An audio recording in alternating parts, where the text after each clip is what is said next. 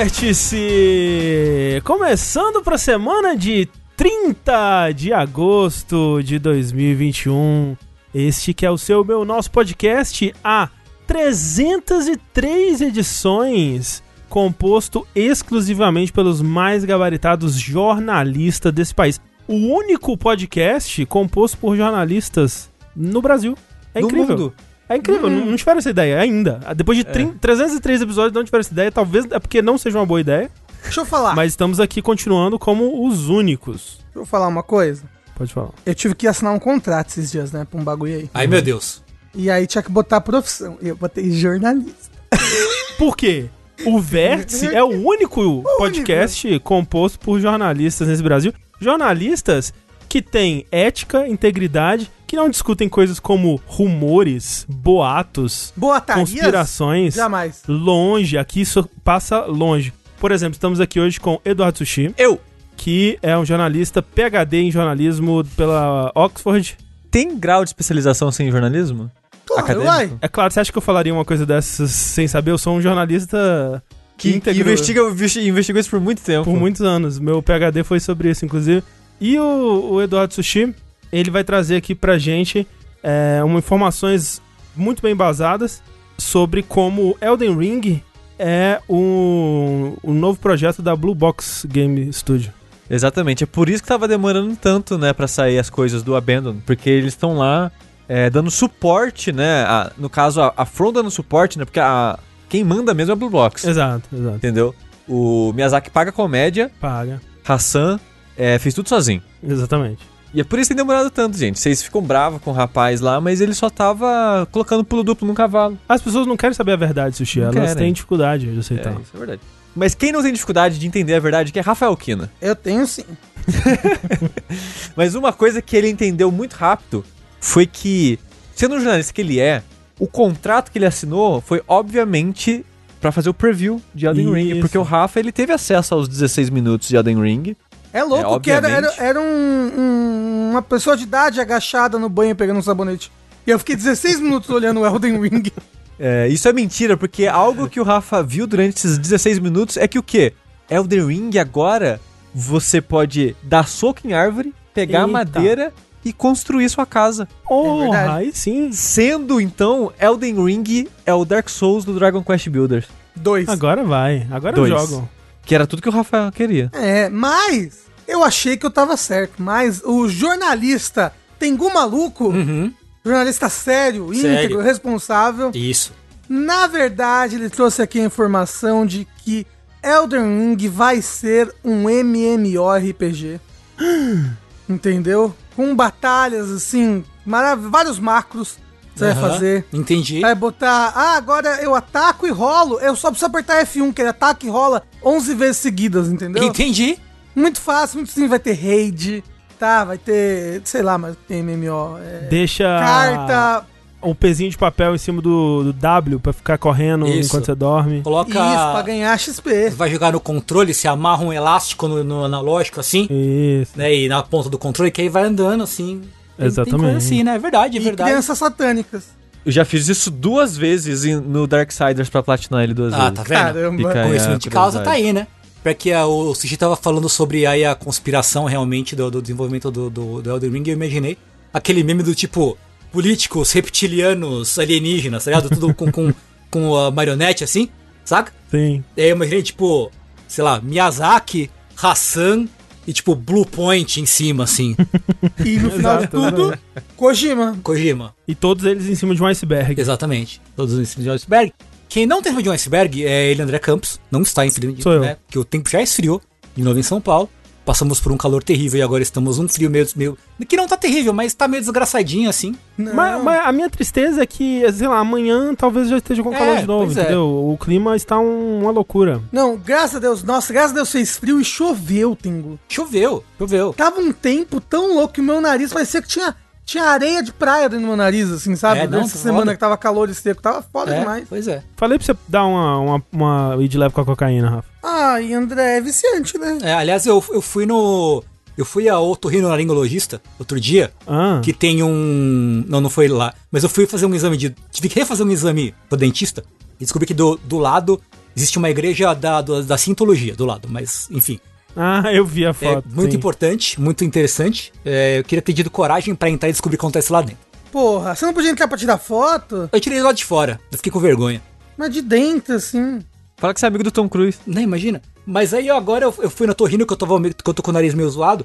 E aí agora eu preciso espirrar soro no nariz seis vezes por dia. Uau. Dois jatos em cada narina. E aí um jato especial antes de dormir. o jato especial antes Pô, de dormir. adoro. Esse- Eu, eu- eu- eu também preciso todos os dias de um jato especial antes de dormir. Quem não precisa, na É. verdade? Mas o André, Squish. o André que também é jornalista, também PhD na universidade, é, aprendeu com, com o picanhólogo Carlos Carne a ser jornalista. Uhum. na Universidade da Picanha, ele veio aqui trazer, veio aqui pra, na verdade, espantar medos, né, da, da comunidade. Então, a comunidade tava com muito medo aí do lançamento desse novo Elden Ring. Veio aqui desmentir rumores de que não vai ter pesca Elden Ring. Ele disse que vai ser assim, vai ter pesca Elden Ring sim. Mas como não? Vai ter. Tem Gu, tem mundo aberto? Tem, mas tem que ter pesca então, né? Tem que ter pesca? Não. Olha. Ah, ah, tipo, não existe Dark Souls sem pesca, né, Não. gente? Pelo amor de Deus. Claro que não. A série Souls é definida pela pesca e pela rolagem. Pesca e pague, inclusive. É isso. Pesca e pague pelos seus pecados, né? Não? Esse é Blasphemous. Esse é, de fato. Mas enfim, tudo isso e muito mais, vamos, vamos trazer informações aqui do, do mais alto nível de gabarito é, nesse episódio do, do Vértice. Um episódio de número ímpar. Isso significa que nós vamos falar sobre notícias, como você já deve ter bem reparado aí. O que significa que semana que vem nós vamos falar sobre os joguinhos que nós temos jogado, porque afinal de contas a gente vai alternando, né? Os números pares e ímpares aí também variam o tema do podcast, né? Quem diria? Que, que ideia, né? Começamos isso lá no, no 100? Sim. 100. Faz tempo. Mas enfim, independente do, do número, né? A gente sempre grava ao vivo aqui na Twitch, twitch.tv barra jogabilidade. Você pode vir aqui segundas-feiras às 8h30 da noite pra acompanhar a gravação enquanto ela está acontecendo com o, o calor humano do chat, essa alegria toda. Tá rolando um, um hype train agora, o pessoal tá falando vapo.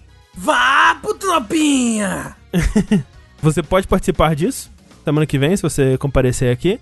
É, mas, pra você que tá assistindo aqui ao vivo com a gente, saiba que também o podcast ele é editado e se torna um podcast de fato, porque se não tiver feed RSS não é podcast, Não. né? Que você pode escutar onde quer que você escute podcasts. Aí, se você procurar no Spotify, no Google Podcasts, Apple Podcasts, por jogabilidade, você vai encontrar todos os podcasts da casa, que não são apenas o Vértice, veja só, o Vértice é apenas uma faceta da nossa produção de, de podcast aqui nessa bodega. Bodega a qual é sustentada graças a pessoas como você, que vão lá mesa após mesa aí com as suas contribuições a partir de um real, que fazem toda a diferença nas nossas campanhas do Patreon, do Padrinho, do PicPay, com o seu sub na Twitch, com o sub e a partir de 15 reais você inclusive tem bônus, né? Você tem acesso aos nossos grupos secretos aí, onde tem uma comunidade maravilhosa e o nosso podcast extra, que no último episódio nós jogamos Stop com Load. Maravilhoso. O Load que ganhou, mas depois a gente descobriu que ele estava burlando regras. Pera, ele É verdade, eu é ganhei. verdade. Ah, é, É, o, o e Tengu ganhou. o Ah, Tengu ó, o Tengu, regras também. sem burlar regras, ganhou. Eu ganhei. é verdade. É porque o load foi muito rápido. Uma, Ele foi, uma ele foi. rodada. Não, Mas não, não vão tirar esse título de mim. Não vou deixar. Isso é verdade. Não vou deixar. O Tengu ganhou. Mas enfim, tudo isso e muito mais você pode escutar fazendo parte dos nossos grupos secretos aí do, do Discord, do Facebook. Se você der o seu sub, olha só que simples. Você mesmo pode se colocar no grupo do Discord automaticamente linkando as contas aí. É o nosso método preferido pra você entrar no Discord, porque a gente não precisa ficar te passando link, checando, tchu-tchu-tchu, tcharará, tudo automatizado, é muito legal. Faça isso, quem sabe. Se for do seu feitio, se for do seu, do, do seu agrado. Mas qualquer quantia, de qualquer forma, de qualquer fonte, é, está nos ajudando aí bastante a, a manter isso aqui. Porque, Sushi, eu ouvi dizer que é, o preço da moradia não tá fácil, não. É, não sei se vocês sabem, mas teve uma inflação de 33% é, em preços de aluguel. E a gente vai renegociar um contrato em breve aí, eu tô com, tô com medo. E vai, vai subir 33% o aluguel. Gente, gente, o aluguel tá subindo pra um caralho, a luz tá subindo pra um caralho, a água. tá subindo- a, gente, a gente vai ter apagões a partir de novembro. Você tem noção disso? Que a gente voltou pro início dos anos 90? Eu acho que podia acabar. Podia acabar já tudo. Podia É. vir e acabar, assim. Cair, cai, que explode quem. Uma onda gigante. Derru- é, né? derru- É, derruba uma- tudo, uma- força- de baixo, de cima. Não, não importa de onde vier. Podia só acabar. Acaba tudo. Não, mas as coisas não podem acabar rápido, André. Não, mas- Assim que assim, acabando pouco em pouco. Ó, mas presta atenção. que é o que tá acontecendo. Se tiver assim, junta um consórcio. Argentina, Paraguai, Chile, Peru, toda essa, essa galera aí, Piru. derruba o Brasil, faz um estacionamento. Faz um estacionamento, entendeu? É bom que eles estacionam aqui e vão andando até lá. É. né? Constrói, constrói a Cybermesbla e o Brasil é o Isso, estacionamento. isso, isso. Assim, o Brasil já tá virando um grande estacionamento de gado, né? Porque tá derrubando todas as florestas só pra botar gado, gado, É. gado, gado, gado. É o famoso curral eleitoral, né? É esse daí. É esse daí. Mas olha só, enquanto as coisas não acabam, né? Você, assim como a gente, não, não pode desistir ainda da sua existência aqui. Nós estamos todos é, juntos nessa, na verdade. E quem tá junto com a gente nesse episódio também, mais uma vez, veja só você, é a EBAC, que é a Escola Britânica de Artes Criativas e Tecnologia. IBAC. É gostoso de falar IBAC. EBAC, legal, EBAC. né? Dá um baque. Dá, exato. Exatamente. E olha só, é, novamente estamos aqui pra avisar vocês aí de mais um evento online que vai rolar. Essa semana, veja só, tá chegando aí, também conhecido como amanhã do dia dessa gravação, né? Então, assim, na última vez que a gente anunciou aqui, né, a gente falou até que era mais pra quem já tinha um pouco de familiaridade com o meio, que ia cobrir mais a parte do marketing, né, criação de portfólio e tudo mais. E muita gente perguntou: não tenho experiência nenhuma, posso participar? Posso assistir? E dessa vez a resposta é: não pode, deve. Assim, da outra vez, também deveria, porque é de graça, né? Então, Exato. por né? favor. Agora, agora não só pode, como deve. Então, olha só.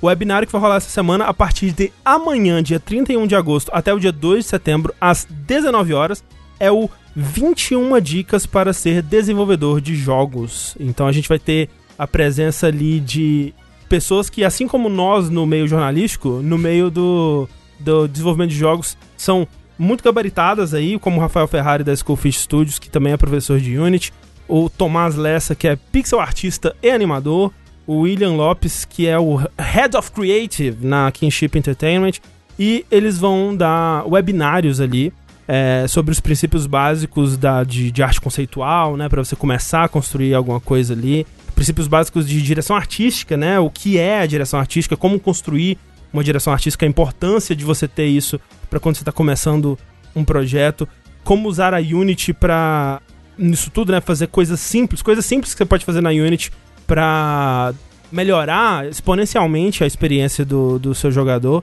E, gente, é grátis. É grátis e online. Então, assim, você não sai de sua casa, como você deveria, não sai de sua casa se possível. E é grátis. Então você entra no link que você pode pegar ou escaneando o QR Code que tá na tela, ou no link que foi postado aí no chat. E você pode se inscrever para assistir esses webinários.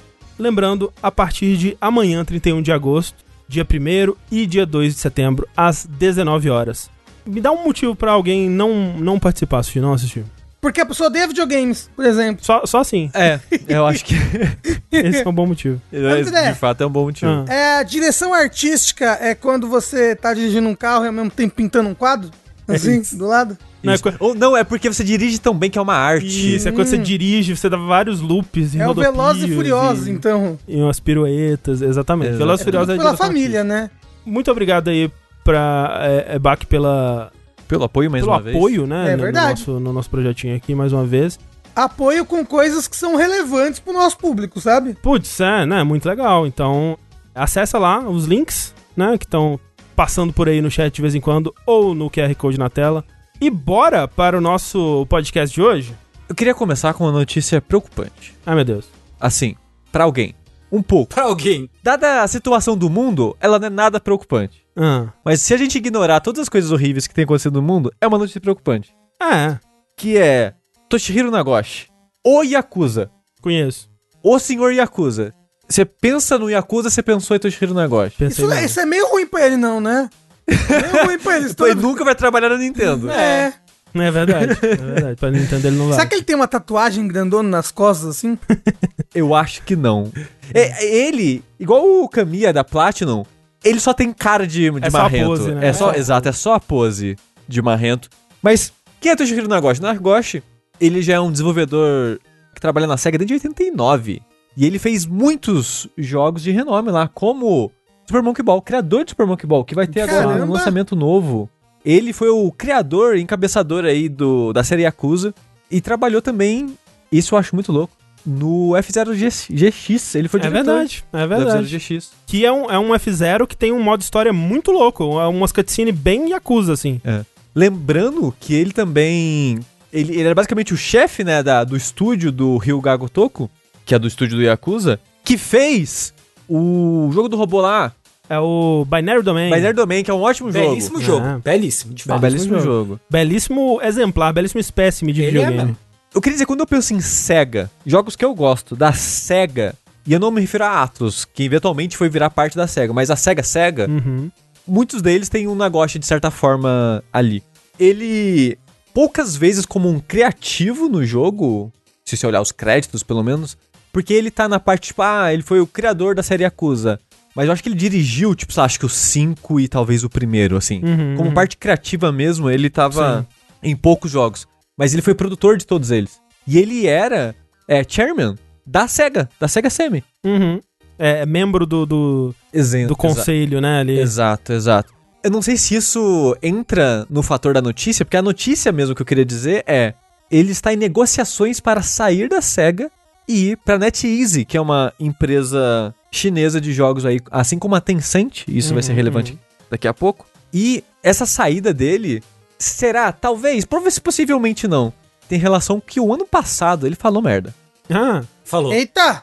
Ano passado, em alguma apresentação, acho que do Yakuza 7, ele foi falar de esportes e ele meio que tirou sarro de esportistas? É meio que tipo, o que aconteceu? Tava tendo um streaming grande da SEGA, e aí tava tendo um campeonato, se não me engano, é de Puyo Puyo. Puyo Puyo Tetris. Ah, é verdade. E aí, é, a, apresentação no estúdio era tipo uma moça e ele. E eu não me lembro exatamente de qual foi a, a toda a, fala do momento ali, mas o, o a moça falou: "Ah, nossa, impressionante esse pessoal aí, e tal, dedicado, papapá". E o Nagoshi falou algo no sentido de é, alguma coisa, tipo, ah, o pessoal meio meio, acho que é Tidon, acho que é, é Tigyu ou Tidon, uma coisa assim, que é uma abreviação de cheese gyudon, que é o gyudon com queijo, que, que tem no sukiá, né, quem, quem conhece, Aham. aqui em São Paulo, mas é basicamente um prato japonês que é um arroz com carne e queijo, vai? De uma forma bem, bem simplificada. E ele chamar uma pessoa de cheese gyudon, né, de gyudon com queijo, ele meio que tá, o que tem por trás desse termo é você meio que zoar, tá zoando, você tá, você tá menosprezando, diminuindo uma pessoa por ela não ser muito na moda ou muito pra frentex. Tipo, é- Entendi, é, uma pessoa entendi. que mora no, no. ou mora no interior, não tem muita, muita ambição na vida, né? Isso tudo num sentido muito pejorativo, assim, sabe? Você, Entendi, tipo, ah, entendi. você é o tipo de pessoa que se contenta comendo uma tigela de arroz com carne e queijo, sabe? Entendi. Então, estão falando que chamou os moleques de misto quente no chat. Tipo, tipo isso. Chamou eles de, de, de bichinha pão com ovo. Isso, isso. Né? E aí pegou mal. Tanto que o, o- eu acho que depois eles editaram do, do, do VOD ou algo do Sei. gênero esse. Teve uma repercussãozinha bem negativa isso na época, porque ele tá literalmente falando mal, né, zoando, aloprando pessoas que se dedicam a um produto Da SEGA. da SEGA e como seres humanos, né? É, no fim Sim. das É. contas. E coincidentemente ou não, não foi comprovado uma relação direta, mas tipo, uma semana, pouco tempo depois, ele foi rebaixado dentro da SEGA. Entendi. Ele deixou de ser o chefe de- da parte criativa da SEGA como um todo. Eu não lembro agora qual cargo que ele tá atualmente, mas ele foi basicamente rebaixado. Especula-se na época que foi por causa dessa. do que ele disse nesse streaming.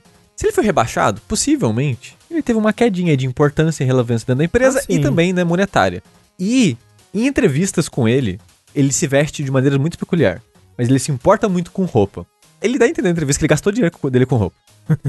e se ele tem menos dinheiro pra gastar com roupa, ele deve estar triste. Ah, deve. Não só com roupa, mas com bronzeamento artificial Exatamente. e branqueamento dentário, porque puta que pariu, é, é assustador. O sorriso desse homem é assustador. É assustador. Ele pagou pelo sorriso dele, né? Pagou, pagou mesmo. Pagou. Ah, sem tem que dúvida. mostrar então, né? É. Pô, Pô, cara. É. E, eu, se não me engano, é numa entrevista com o Tim Rogers, que o Tim Rogers pergunta das roupas dele e ele, e ele fala um monte da- da- Ah, das coisas é, que ele gosta eu de vi. vestir, É. que ele gasta uma penca de dinheiro em roupa. e tal. Eu acho que pega, pede dica de, de investimento. É, não, a- ele dá uma zoadinha no Tim Rogers, Aham, assim, né, na é. aparência do Tim Rogers. Exato. De qualquer forma, ele tá em negociação pra ir pra NetEase. E aí já vem a parte do Tencent que eu tava comentando, é porque aparentemente várias em essas duas empresas, imagino que outras, estão tentando diversificar mais o portfólio de investimento da empresa, assim, né? O que ela produz como um todo, porque a Tencent eu acho que ela já tá diversificando há mais tempo. Uhum. Porque você pensa em Tencent, ela tem dedo em tudo que é lugar. Ah, é. Não, é. não é nem de longe uma empresa só de jogos, assim. Exato. Mas a NetEase ela tá tentando sair mais pra investimento em outros países e diversificar mais do que produzir só jogos pra celular. É, por exemplo. E isso, Sushi, vem é, muito por conta de regulamentações, né, do, do, do governo que estão pegando cada vez mais, especificamente na parte de jogos, né? E esse último ano foi muito forte nisso e muitas É- empresas é, sofreram e perderam mercado, per- diminuíram os lucros no geral por conta das restrições que estão sendo implementadas em tempo de jogo, em idade e até no que, que com o que, que você pode lucrar, né? Então tem empresas que estão é, não podendo mais lucrar com softwares educativos, por exemplo, pra deixar. É porque assim, é, tem, é, tem muitas dessas coisas que eu, que eu tava lendo, né? Das, das coisas que o governo tá impondo em cima dessas grandes empresas e tudo mais. E tudo me parece muito bom, assim. Tipo, eu estou. Eu estou 100% assim. É, disposto a, a aceitar que. Talvez é porque eu não entendo absolutamente nada, eu sou um completo pândego e não, não entendo nada do, do, do mundo e de, de política e nada do tipo, e talvez no fundo seja muito ruim, mas quando você vê a- as mudanças que estão sendo implementadas, tudo parece muito bom, então, tipo, vai desde coisa, tipo, ações antitrust, assim, de, de impedir que empresas eh, se tornem monopólios, né? Então, eh, recentemente eh, o governo impediu a fusão de duas plataformas de streaming de, de games, é tipo duas tweets, assim, que se elas tivessem se fundido seria muito benéfico e daria mais poder ainda pra Tencent, pra ela se tornar ainda mais dominante. Ela obrigou a parte de música da Tencent recentemente a abandonar contratos de exclusividade, né? Tipo, a artista só pode publicar, só pode lançar álbuns e músicas pela nossa gravadora, né? Pelo nosso, pelo nosso selo aqui. É, até, tipo, como eu falei, né? Empresas de Pequim, de. Não sei se fala Pequim ainda, né? Mas de Beijing, sei lá. é, de lucrarem com, com ensino, é, restrições sobre o tempo e, e uso e, e práticas comerciais de jogos em cima de, de crianças, né? E uma pressão que o governo chinês tem feito recentemente também é, obrigou a Tencent a dobrar o, o que ela faz aí de contribuições filantrópicas, né? Então a, a Tencent está atualmente investindo por volta do equivalente a 12 bilhões de dólares em saúde pública, educação, etc., por conta dessas, dessas pressões do governo, né? Então, assim, essas restrições que estão acontecendo na China estão fazendo com que essas empresas que já estão vendo que, putz, dentro da China o nosso, nosso dinheiro talvez ele vá dar uma diminuída, né? Nossos lucros vão dar uma diminuída, a pegarem esse dinheiro e investir ele fora da China, o quanto antes, né? Exato. E uma das coisas que eles têm feito é investir no Japão, por exemplo. Uhum. Então a Tencent, acho que foi ano passado, há dois anos atrás, ela comprou parte da Platinum, por exemplo. Uhum. E ela comprou e falou: faz o que você já faz. Sim. Não é nem que ela comprou, mas ela investiu uma grana. Você falou, "Tó, a gente vai injetar uma É. grana em É. vocês aí. E, e eu não sabia disso, mas na notícia que eu tava lendo na Bloomberg, né, que é, relatou primeiro essa notícia da, da saída do Nagoshi e relacionando ela a esses acontecimentos que a gente tá citando agora, comenta que a Tencent chegou a, a investir até na Capcom. Sim. E citando o Monster Hunter, né? Como, como exemplo Aham, de: aham. olha, faz o que você quiser fazer, só faz o Monster Hunter que rode num celular, por exemplo. É, tipo, mais recentemente eles investiram no, no estúdio do pessoal do Team Silent lá, o Bokeh, né? Exato, que, que a gente relatou aqui que também. a gente tem falado sobre e tal, e recebeu investimento da Tencent. Fora do Japão, a gente já sabe também que tem vários estúdios que eles investem, tipo, na Blizzard mesmo, né? O Diablo Immortal e tal. Então tem, eles estão né, investindo em muitos é, lugares externos aí. É, e o Nagoshi, ele é importante nessa jogada pra NetEase porque ele seria o CEO, o presidente aí, ou, ou estaria num cargo alto é, dentro de um novo estúdio que seria fundado pela NetEase, possivelmente pra trabalhar direto do Japão mesmo, produzindo jogos que não necessariamente vão ser de celular, pode ser jogo Uhum, pra uhum. console, PC também, que é coisa que a Tencent também tem feito aos poucos. Por exemplo, a Riot, né, começando a fazer outros jogos que não... Sim. É, MOBAs. Sim, sim, sim. E mesmo por conta das restrições de, de mercado da China, né? O, o mercado de console lá é muito. não é tão bem explorado quanto é em outros, outras regiões, né? Então é uma forma de entrar mais firme também no mercado de console. É, tipo, né, recentemente a, a, a Tencent mesmo, né, conseguiu aí um- uma entrada bem expressiva, né, vamos dizer assim, com o Pokémon aí, né, que tá fazendo um sucesso aí, eles finalmente têm agora um, um jogo expressivo no Switch, né, que é um, um, um mercado que eles ainda não tinham muito explorado até, até então. E a parte triste da notícia que eu tava comentando no começo é ele saindo da SEGA e deixando a série Yakuza pra outro produtor Sim. assumir.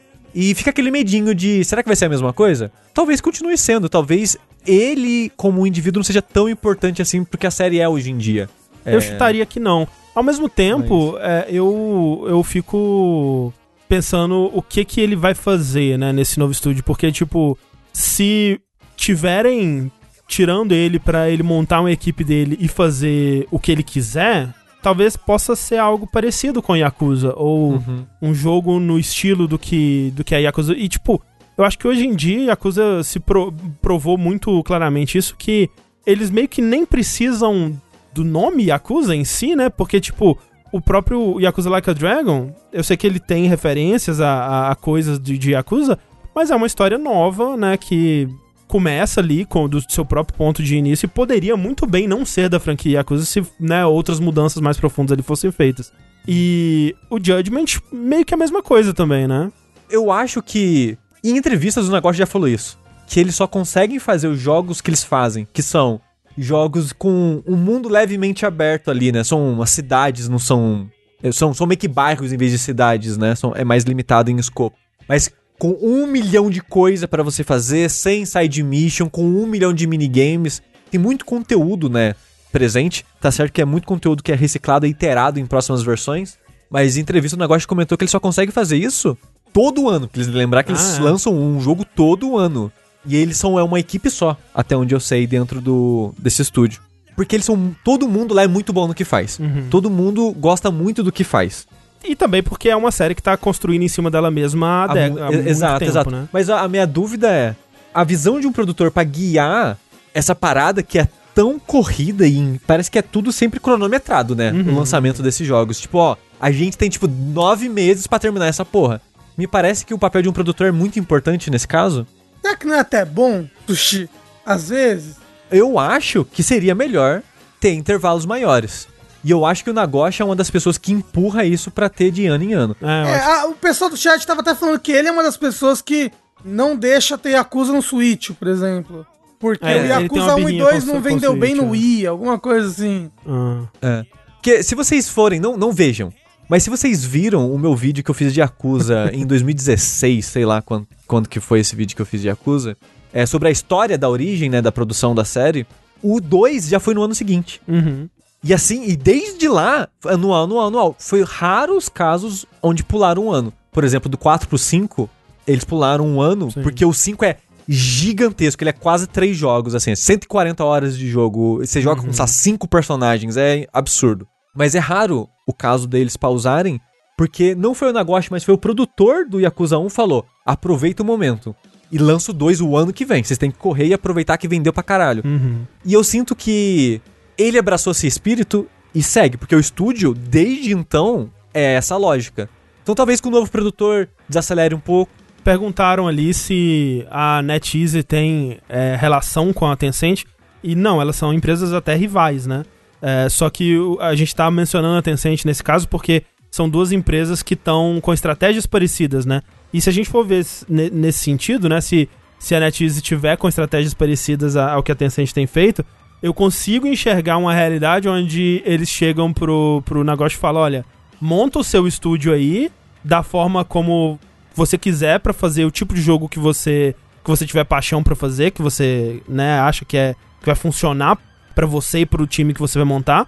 E eu consigo ver o negócio tentando trazer também pessoas que ele acha importantes do time atual do Yakuza, né, do, do Ryuga Gotoku, pra montar esse novo time que ele vai fazer, né? E nesse caso, eles poderiam criar uma nova franquia aí que tenha algumas coisas em comuns, né, com, com o que Yakuza é hoje.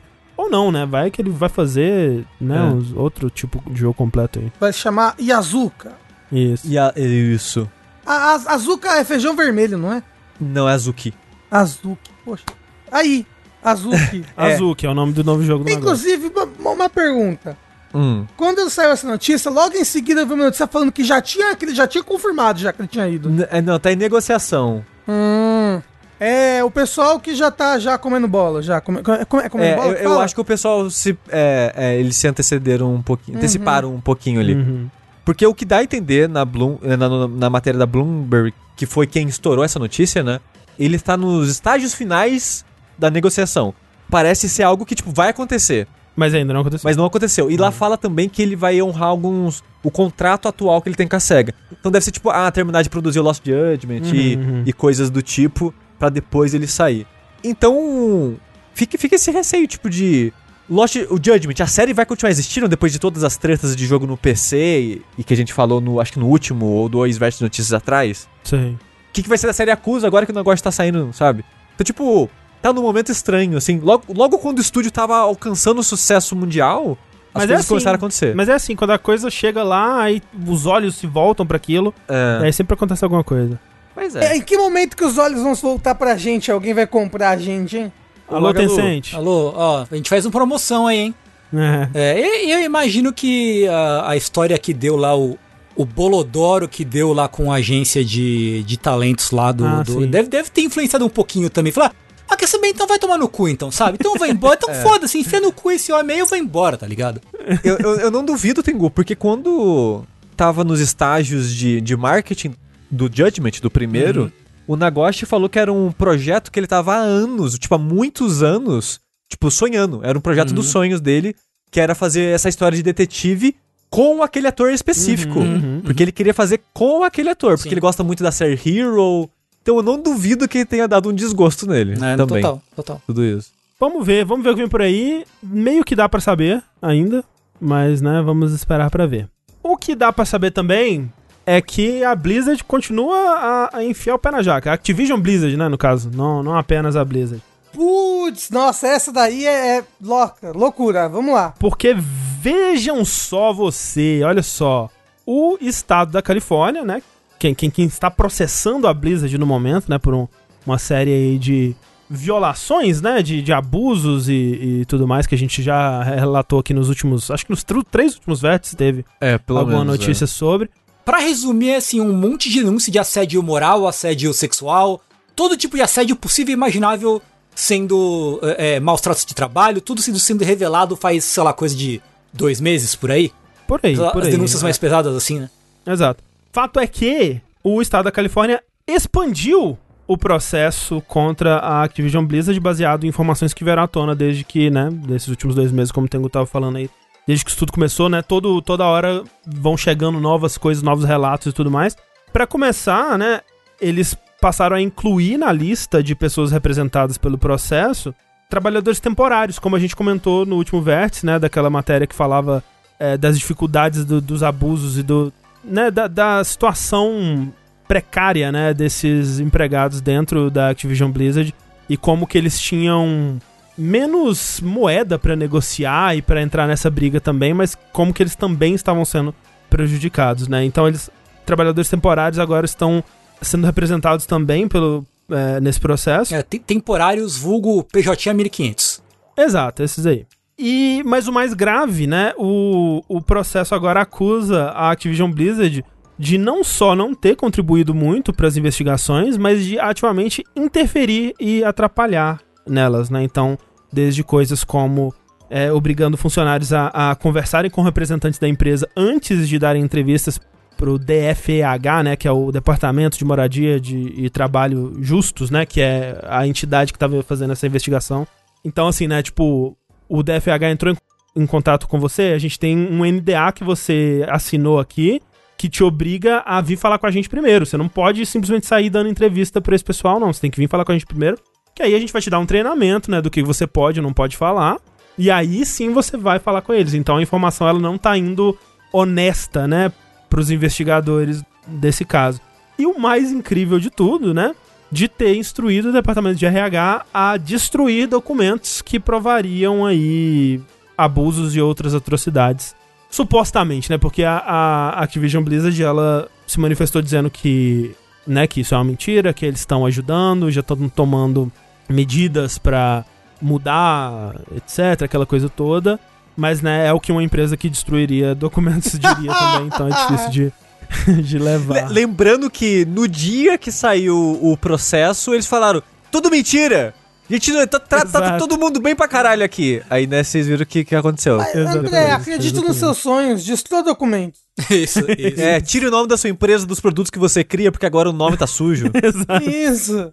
Pra quem não sabe, né, o, o- anunciaram recentemente o novo Call of Duty aí, Vanguard, né? é. E nos trailers e material promocional não tem o logo da, o logo da Activision em lugar nenhum. né? Caralho. Mas foi decisão, ar- decisão artística. Decisão artística, pela primeira vez. É. Decisão artística, mas, é, mas foi coincidência, gente. Tá tudo certo.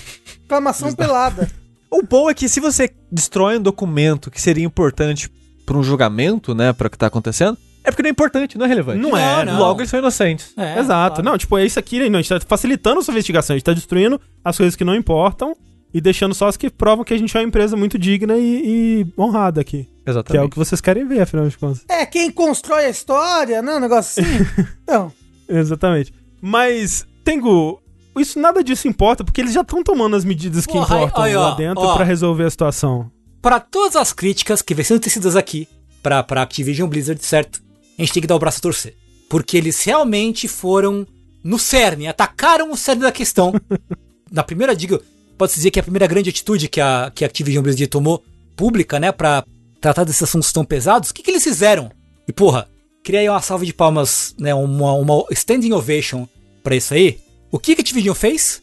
Ela vai, com a cara e a coragem, mudar o nome de um boneco de Overwatch. Aê, porra! Aê, porra! Califórnia, cancela o processo. Cancela. Tá tudo certo. Vai, vai destruir documento junto com a Activision lá, tá tudo bem agora. o, Foda-se. é que o nome do boneco é um, é um documento a ser destruído. Isso. Entendeu? É, era tipo. Provasconcretas.doc, né? Era o nome, era o nome do cara. assim, né? É, mas enfim, em nota oficial, o time de Overwatch é, divulgou no dia 26 de agosto que ela estaria mudando o nome do McCree, Uhum. do pistoleiro, Jesse McCree. Jesse McCree, né? Que é, por sua vez, inspirado no Jesse McCree da vida real, que ele era ex-líder de design do Diablo 4, certo? Hum. E era um cara que tava na Blizzard faz tempo já, né? Então, Sim, como É homenagem, um desses caras bem antigos É. aí, da- do- dos tempos imemoriais da Do- Blizzard. do- dos tempos do, do, do quarto lá do. Isso, do do- Bill- é, do ele, Bill ele Cosby. tava na foto do quarto, quarto Cosby. Isso, exato, é. isso. E aí, ele era, né? Foi homenageado no jogo.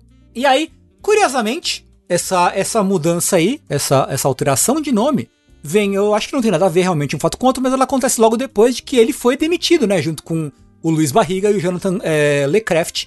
Todos eles é, denunciados no, no processo que tá rolando aí. Mas eu acredito que não tem nada a ver, né? Uma coisa com a outra. Realmente foi só uma, uma mudança artística aí. Não, não, não. Eles falaram que a mudança foi pra. Não, foi. né, pra Falaram. desassociar. Falaram, falaram. desassociar o personagem à pessoa, né? É, o que eles disseram foi assim: é, estávamos planejando um arco narrativo em setembro com uma nova história e conteúdo de jogo, do qual McCree era parte importante. Já que planejamos integrar essa mudança no arco em questão, vamos adiá-lo para mais tarde esse ano. Não vamos mais nomear personagens baseados em empregados e teremos mais cuidados ao adicionar referências do mundo real em conteúdo futuro de Overwatch. Eu acho foda que, tipo, com certeza tem gente lá na Blizzard nesse momento que não tem nada a ver com nada disso que tá acontecendo, né? E que só tá na, na redução de danos, assim, porque precisam que Overwatch continue a ser uma marca de sucesso e que Overwatch 2 dê muito certo pra que elas continuem a ter seu emprego e, e sustentar suas famílias. Então, tipo, é foda, sabe? Porque você vê essas pessoas, tipo assim, não, eu vou fazer de tudo pra me distanciar disso, gente. No Overwatch não tem nada a ver com isso, pelo amor de Deus. Não parem de jogar o meu joguinho, pelo amor de Deus. Mas também, ao mesmo tempo, né, o timing, ele é muito é cômico, Então, quase, é. né? É, é porque, tipo, eles iam ter que fazer isso, eu acho, em algum Sim, momento, sim. né? Eles fizeram agora. Peraí que eles fizeram e não fizeram, né? Por que não, não anunciaram quando fossem fazer logo? Talvez porque eles estão tentando fazer uma, Ah, é. uma redução de danos aí. Sim, tipo, com certeza, com certeza, certamente. E a gente tá tirando sarro, Mas é, é uma coisa meio que se, se, se ficar o bicho pega, se correr o bicho come, ou, ou o Isso, contrário, né? exato. Não é que não tem saída, eles iam ter que fazer alguma coisa, né? É, independente de eles estarem relacionados ou não É. com o caso, ou, ou em qual grau eles são relacionados com o caso, o fato é que tem um cara que tem nome de um maluco que foi é, é, Sim. Ah, indiciado. não, e tem que mudar, É. de fato tem que mudar. Acho que só o, o- o engraçado foi eles terem feito um anúncio de que vão mudar, É. em vez de tipo, mudamos, tá, galera? E agora é isso aqui. Como disse o Andrei ali em cima, foi também muito coisa de demanda da comunidade, né? O pessoal realmente tava pedindo um posicionamento em relação a isso, né, e tal. Tem aquele personagem do WoW também, porque no WoW tem vários Ah, é. é, nomes de NPC que tem durante a, no meio das cidades, que entrega quest e tal, que são funcionários da Blizzard também.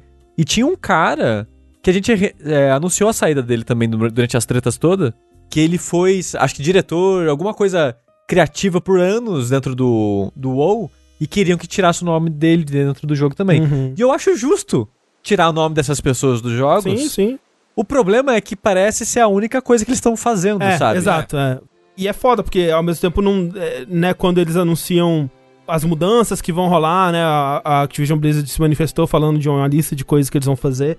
É, dá muito flashback também do que a Ubisoft anunciou que ia fazer e que a gente já sabe que não teve tanto impacto assim, não fez tanta diferença assim, né, um ano depois aí. Então fica difícil. É uma situação é, desgraçada pra quem não tem nada a ver com isso e tá tentando manter seu trabalho dentro da Blizzard, né, de forma geral, assim. Eles anunciaram que vão mudar o nome também do próximo personagem que lançar, o Adolfo McHitler, né? Agora eles eles estão pensando já em mudar o nome do personagem. Estão falando ali que ainda não anunciaram o, o novo nome do McCree, mas anunciaram sim, é, é Jesse, amo minorias e os gays. E os, Isso. gay- e os gays? Não, é, é, é Jesse, amo gay, criatura, como é que é? Ah, ama a criatura gay, isso. Isso. Uma criatura gay. Mas assim, Isso. ninguém chama de McCree mesmo, todo mundo chama de Marquinhos aqui no Brasil. Aí, porra. Chama de, chama de, Pega essa com a comunidade brasileira chama aí. de chama papaco, Marquinhos. porra. Foi lá o Papaco. Jefferson Papaco. Tá, tá, Jefferson Jefferson Papai. Tá bom, né? E Seria tem, tem, tem umas coisas tipo, a- acho que a Zarya também, ela é baseada, a modelagem dela é baseada em uma funcionária da, da Blizzard também, então tem, vai- tem várias coisas assim. Mas é assim, de novo, assim, é difícil. a Essa é difícil funcionária não estando envolvida em escândalos. Ah, é. Sim, sim, sim. Mas o problema é que você não sabe, né? Eu acho que não dá pra colocar a mão por ninguém, assim, basicamente, Ah, né? sei lá. É, como falaram ali, não, não homenageie pessoas vivas, né? Não, no nem geral. pessoas mortas, porque também depois É, às descobre vezes, podre, né? sabe? Às vezes, né? O... Uma coisa, é, isso daí parece uma mudança simples, mas isso dá um dinheiro, hein? Porque você tem Ah, que é? redublar um zilhão de coisas, né? Porque os personagens Ah, é. conversam entre si, né? E o cachê do Matt Mercer é caro, hein? Não, é, É, o, vai ter que pedir pra todos os dubladores redublarem um zilhão de coisas, além de mudar as coisas em game, tipo... E é um, assim, eu imagino que vai ter um arco Marketing. agora inserido de que, ah, por que, que ele vai mudar o nome, né? Ou por que, É, que é- vai ter outro nome. Porque, porque era só o nome que ele usava na É. batalha e agora ele cansou. Sei lá. Isso, agora ele também é uma minoria. É. Os caras os cara dando mais dinheiro pro Matt Mercer eu fico mais tranquilo, assim, Não, sinceramente. porra. Ó, o único jeito deles redimirem é lançar um yaoi canon de Macri Hanzo. Uhum. É o único jeito, é tornar esse sonho realidade. E Reaper, né, também. Que é aquele, aquele fetiche de inimigos para, para amantes. É, deve ter isso daí. Tem, eu tenho- garanto, você garanto. diz. Ó, então, continuando no tema empresas gigantescas pau no cu, veja só, Fortnite, ouvi dizer um sucesso aí, é o jogo da criançada. A criançada hoje em dia já nem é mais criança mais, né? Já, já tem o quê? 5 anos aí de Fortnite. A criançada de verdade hoje em dia, André, eles devem jogar alguma outra coisa que a gente, a gente só vai descobrir daqui a 5 anos. Tipo É, não, Roblox, é- sabe? É Roblox, é Roblox.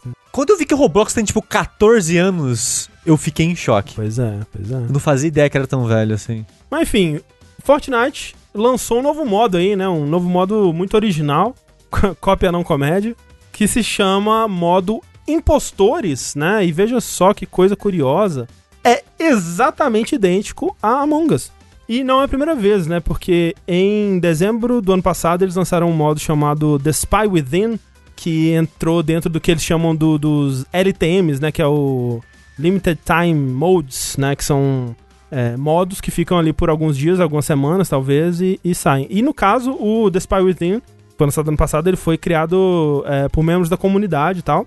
E era, era assim, era, era basicamente Among Us, mas era bem mais tosquinho, né? As coisas de interface e tudo mais que eram novas ali, que tiveram que ser criadas, eram bem tosquinhas. Dava, dava pra ver que, né, era uma coisa feita bem, bem, é, de uma forma bem primitiva, assim, vamos dizer. E esse modo novo, ele também vai ser temporário, até a gente sabe, não anunciaram, pelo menos tentei dar uma pesquisada, não anunciaram ainda quando vai parar de estar disponível. Mas esse novo modo Impostores, ele foi desenvolvido pela própria Epic. E essa. Óbvio, né? Quando a gente vai pensar no tipo de jogo que Among Us é, óbvio que ele também não criou esse tipo de jogo, né? Um, como a gente falou, o que Among Us fez foi conseguir adaptar muito bem um tipo de jogo que existe como card game, né? Até sem cartas, né? Dá pra você jogar uma versão do, do tipo de jogo que é de descobrir o impostor, né? Quando você vai lá de brincar de detetive ou é, lobisomem, né? E tal.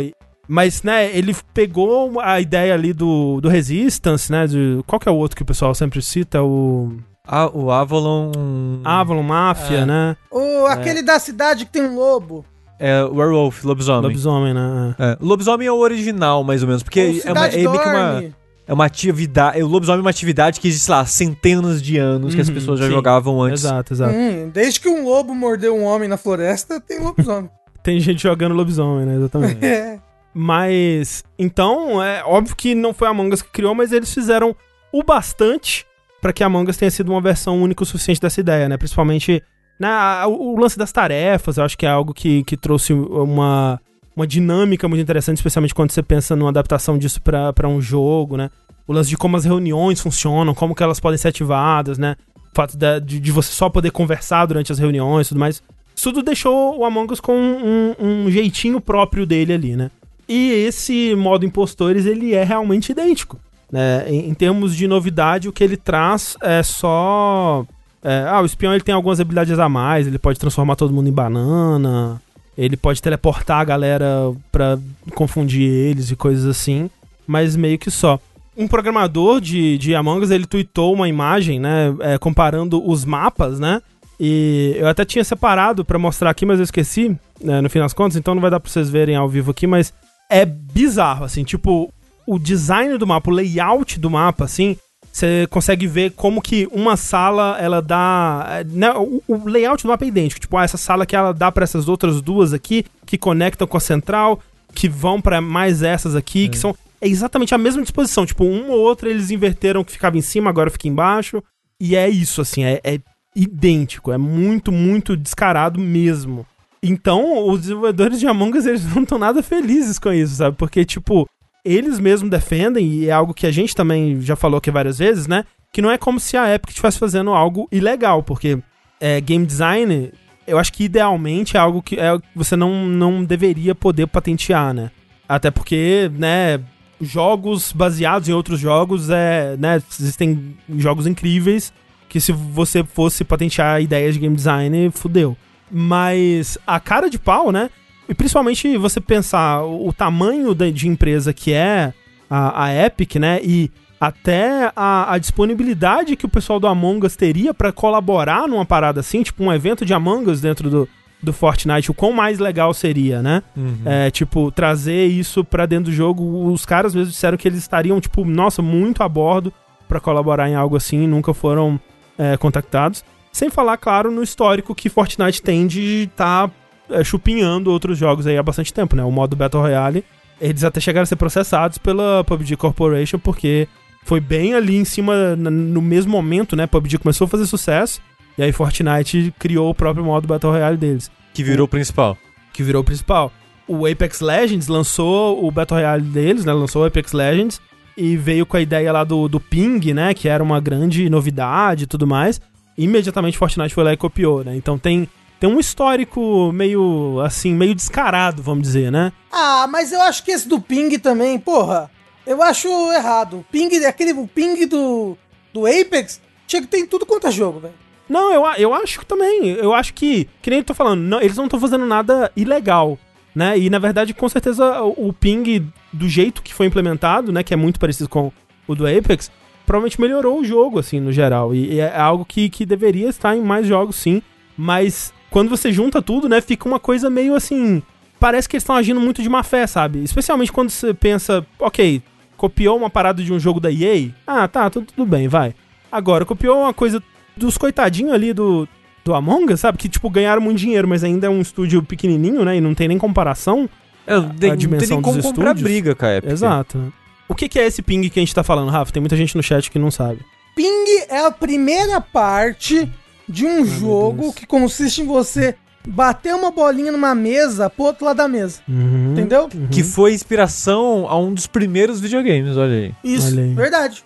E que depois virou um anime que o Tengu falou pra eu assistir, mas eu nunca assisti. Porque eu não tenho onde assistir esse anime. Bom, então agora a gente propositalmente vai não dar a explicação só pra vocês ficarem completamente confusos e putos com o Rafa. Não, é porque ping é quando que a gente a portuguesou pra pingar. Ah, pinga ali, pinga ali. É uma feature em que você pode marcar coisas, assim, tipo, Isso. você olha pra um item e marca ele, tipo, e aí avisa pro seu time, assim, olha, esse item está aqui. Ou então, olha, balas, munição, entendeu? Você pingar. Tinha isso em Battlefield, o pessoal usava bastante isso, né? Isso, tem, tem no Portal 2, inclusive, Renogir, verdade. É, tem MOBA, tem assim. é, não, obviamente não foi o Apex que inventou, né? Mas o jeito que foi implementado lá foi muito. É muito prático e muito informativo. assim. Exato, né? Tipo, a, a- a quantidade de contexto que você pode informar e receber através do ping do Apex Legends é, é muito grande e até facilita, né, a jogar sem voz, por exemplo. Muita coisa que antes, assim, ou, ou normalmente você só conseguiria comunicar por voz, você consegue comunicar pelo, por esse sistema e tal. Então, esse aí é o sinalizar, é o modo de sinalizar as coisas. Enfim. Então, é, eu acho que o mais triste é isso, que, tipo, eles poderiam ter entrado em contato com o pessoal do, do Among Us. E o pessoal do Among Us estaria maravilhado de poder ter o nome deles numa parceria com o Fortnite, sabe? Ter um, um, um evento de Among Us dentro do, do Fortnite. Um assim. collaboration, uma colaboração. É, e eu acho que a impressão é que eu, dei, que eu tenho é que chamaria, chamaria até mais atenção do público Sim, no geral, assim. Sim, sim. Soaria muito mais de boa fé, seria uma É. coisa, né, bonitinha e wholesome, assim, o, o joguinho indie, né, tendo espaço É. ali na, na mesa do Fortnite. e Coloca o povo de roupinha vermelha, Né, pois é. mas não. Ah, o Caius disse que viu que eles falaram, eles entraram em contato com a Epic pra fazer uma collab e a Epic negou, e depois surgiram com isso. Se for, se for verdade, pior ainda, né? Né? Meu Uhum. Deus. Ah, é, então parece que, parece que é verdade. Estão falando, os devs falaram que eles estavam ativamente tentando fazer uma parceria com o Fortnite. Meu Deus, aí realmente é, é triste, viu? Mas é, então falando dessa tecnologia de ping, né, Rafa?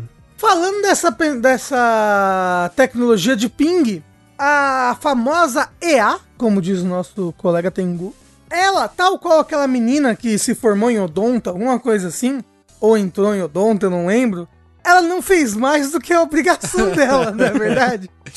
E a EA abrirá as patentes dela de tecnologias de acessibilidade. Primeiro, a gente fala, pô, legal, né? Até que a gente pensa, por que, que ela patenteou a tecnologia de acessibilidade, filha da puta? Em primeiro lugar, ela precisava? Não precisava, mas provavelmente já é, né, é padrão da empresa patentear absolutamente qualquer tecnologia que seja desenvolvida Ah, dentro sim, dela. Mas de qualquer maneira, como uma dessas tecnologias é o sistema de ping que eles fizeram pro Apex Legends, eles estão abrindo essas patentes e ao abrir essas patentes, na verdade, eles estão tipo abrindo não só o direito, né, de você utilizar essas tecnologias deles, copiar, fazer igual, mas eles estão tem o código no GitHub para você adaptar e botar até nos seus próprios jogos de algumas dessas patentes. Não só a patente do ping, mas também tecnologias em Madden e FIFA pra daltonismo, né? E, e pra E pessoas visão com baixa baixa. visão, Uhum. coisas que destacam cores, né? A tecnologia que eles fizeram pra isso. O que é interessante, né? Porque é a EA que tá abrindo essa patente de FIFA, sendo que FIFA é da Square, né? Curioso. É, curioso. por isso que ela abriu. É, não é, não é meu mesmo? Não é meu, Foda-se. foda-se. Pimenta no cu dos outros. É, é, as pessoas estão confusas aí, ó. E eles também incluíram nessa próxima patente de tecnologia de som personalizada que modificará ou criará música para pessoas com base em suas preferências e nível de audição. Uau. Algo que não existe ainda. Então, é, ela diz que a tecnologia ainda não foi desenvolvida, mas já tem a patente. Eita, como é bom o sistema de patentes, não é não, gente? Oh, que legal, que divertido. E se, e se ela libera agora pra todo mundo, libera o código fonte, pode usar, gente. E se daqui a 10 anos ela reverter isso? Eu Ela acho pode? que, eu acho ela que não processa pode. retroativamente é, todo mundo é, como é que funciona isso Não, daí? Ela se processa ela mesma por ter liberado o có- o código. O que eu ia falar, que, tipo, liga diretamente com o que a gente falou sobre a Blizzard uns minutos atrás. Porque é uma coisa que me fez pensar muito, assim, é, enquanto eu tava hoje arrumando a cozinha e pensando nessa, nessa notícia. Te faz pensar, não é mesmo? Cara, eu, eu, você se impressionaria o quanto você consegue pensar é, lavando louça Isso. e tomando banho e limpando o banheiro de, de animais. E tentando dormir sem sono. Não É. se vocês forem como eu, que faz é, todas essas coisas com fone de ouvido, ouvindo podcast. Porque não quer ficar sozinho com a própria cabeça. Eu tenho certeza, certeza, que o André assassinou umas três pessoas, pelo menos, e enterrou em algum lugar de Coronel Fabriciano. E é por isso que ele não faz nada sem estar ouvindo podcast. As que é vozes, né? André, Isso, as vozes, é. É, é. André, fale pra minha família onde eu estou, por favor. Rafa, o André, ele era o senhor Baratinha. Porra! Eu era o líder dos o baratinhos. líder dos baratinhos. É. Mas eu tava pensando que, porra, né? Que nem o Rafa falou, tá? Isso a gente nem vai levar em consideração o quão pau no cu é a legislação e o abuso da legislação de patente, né? Porque isso é um, um outro assunto. É meio relacionado, mas é outro assunto. Mas você pensa, porra, tá aí, né? A empresa liberou, porra, liberou o código, né? Pra quem quiser ir lá no GitHub, baixar e usar. E porra, o quão, o quão bem isso vai fazer pro acesso, né? Porque a gente sempre teve uma carência muito grande de acessibilidade de videogames e, e temos cada vez mais essa, essa necessidade de, de, de incluir esses jogadores que não tem que, que algum tipo de, de, de limitação, de, de, audição, de visão, enfim.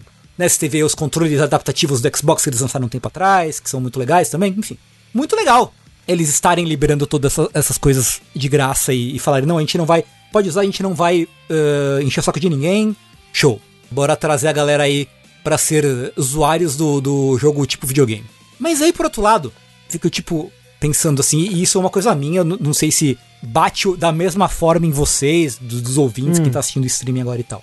A forma com o que a indústria treinou e calejou a gente, o, o animal consumidor de videogame.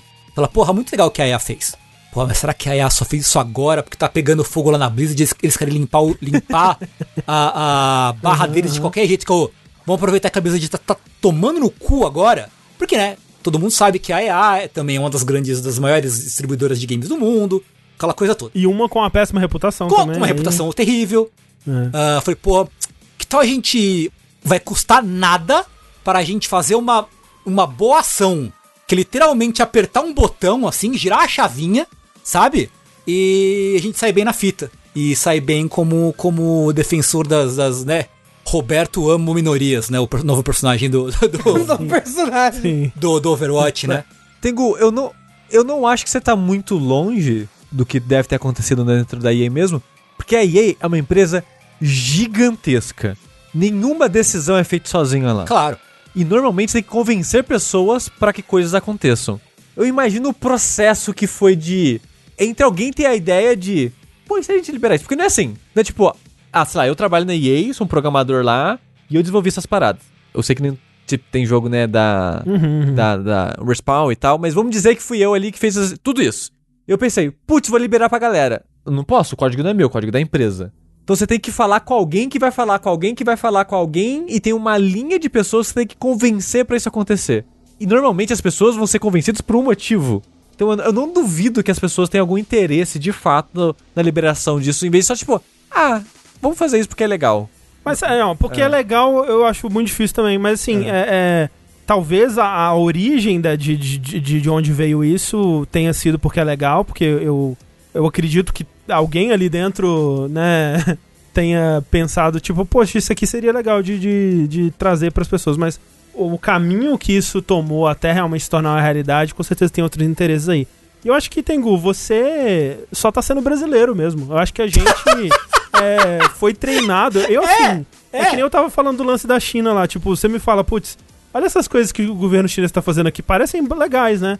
Eu falei, porra, parecem legais, mas não pode ser. Ninguém faria uma coisa só, pra, só porque é legal, assim. Só porque pensa no bem das pessoas, né? É, não, Não, pode. é. Tipo, eu. Quando surge na timeline do Twitter alguma notícia que parece minimamente boa sobre o Brasil ou o futuro da humanidade, Eu penso, não, mas peraí, onde tá a pegadinha? Vamos ver aqui, vamos procurar que eu certamente vou achar a pegadinha, a, a pegadinha, né? E de fato a pegadinha geralmente tá lá, né? É, normalmente você abre a notícia e tem um paywall, você não consegue ler. Isso, é. Mas é doido, né? Eu, eu, eu, e eu, assim, eu completamente boto toda a culpa disso no, no capitalismo, assim, não é novidade pra ninguém. Aham. Que é uma coisa que, primeiro, que não se fazem coisas boas sem pensar em, em- em ter alguma vantagem em, em troca, né? Que é, é- obviamente acontecer algo, algo como o Sushi descreveu aí e tal, num, num- nunca uma empresa multimilionária como a EA liberaria o código de de de- dessa feature só pra ser legal com a comunidade que tem algum tipo de, de limitação ou deficiência ou, ou coisa do gênero, assim. E é triste a gente ficar, ter que ficar, não ter que ficar, mas ter esse reflexo de falar, É. esse cara aí tá sendo filho da puta, hein? É o martelinho Então, no joelho. É o mas é, é aquilo, Tengu, o negócio é que, ao decorrer das nossas vidas, a gente viu 700 mil exemplos É. de coisas assim acontecendo. Então, Sim. quando algo novo acontece, a gente já pensa, porra, deve ter. Onde tá o truque? Onde tá a pegadinha? É, entendeu? é. Que a gente já viu um milhão de vezes é. Empresa se fazendo, se pagando de boazinha só pelo marketing, né? E você vai ver, na verdade, por dentro é um- uma maçã podre, mofada.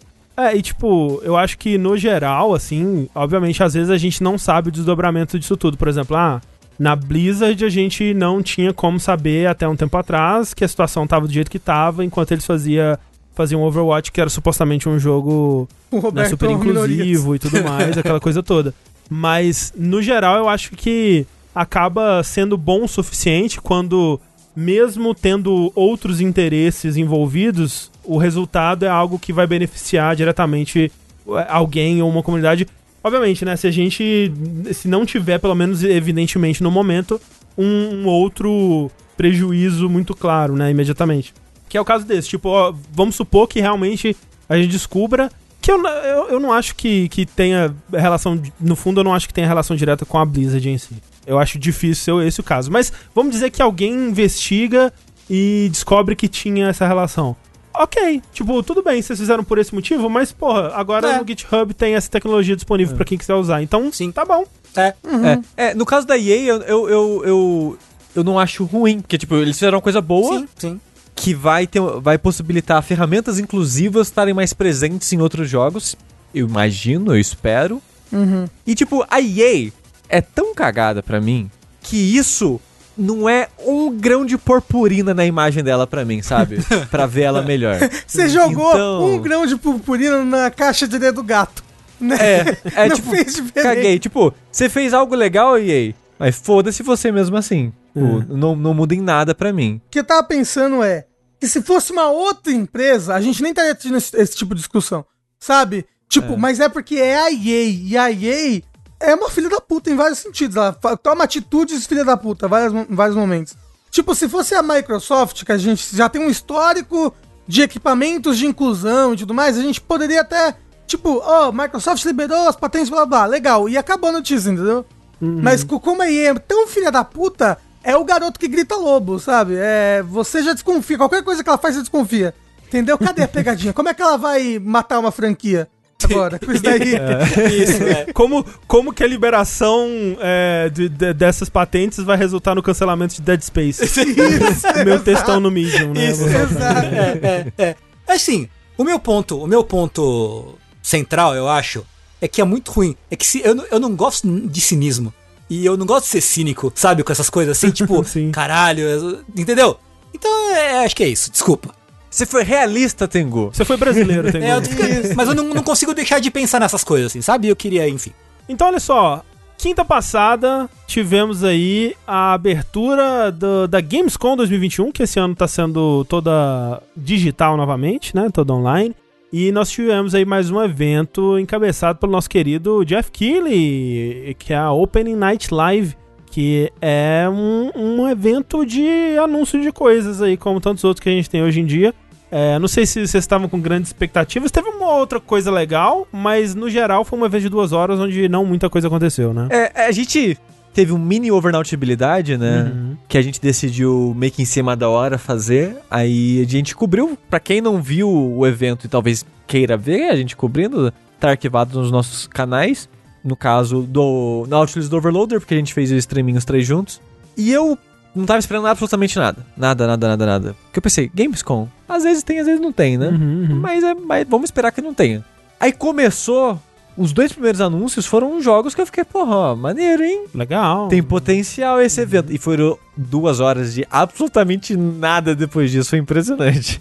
É, quando você pega, assim, as coisas que foram legais e lista, olha, teve essas coisas aqui que foram legais. Porra, legal, da hora, né? É um evento de meia hora, sabe? Tipo, o problema foi esse, é que essas coisas legais foram dispersas ao longo de um evento de duas horas, que terminou com trailer de Director's Cut de Death Stranding. Porque sim, né? Claro. Então, realmente foi uma coisa um pouco complicada. Mas, Rafa, dentre as coisas legais que a gente teve anunciada, o que, que você traz pra gente aí? Olha aí, a primeira coisa que eu trago aqui é algo que eu nem sabia que tinha que existia. É, fiquei sabendo quando fui ver a pauta desse Que eu vou te falar que a única coisa que chegou em mim da, da Gamescom é o outro negócio que eu vou falar aqui. Uhum. E, mas o que chegou pra mim? O que, que eu vou falar aqui agora? É isso mesmo, gente. Midnight Suns. O que, que é isso? Uou! Quem conhece aí a Marvel, quem é Marvete, sabe aí que Midnight Suns é uma série. que- Mentira, não sei, gente.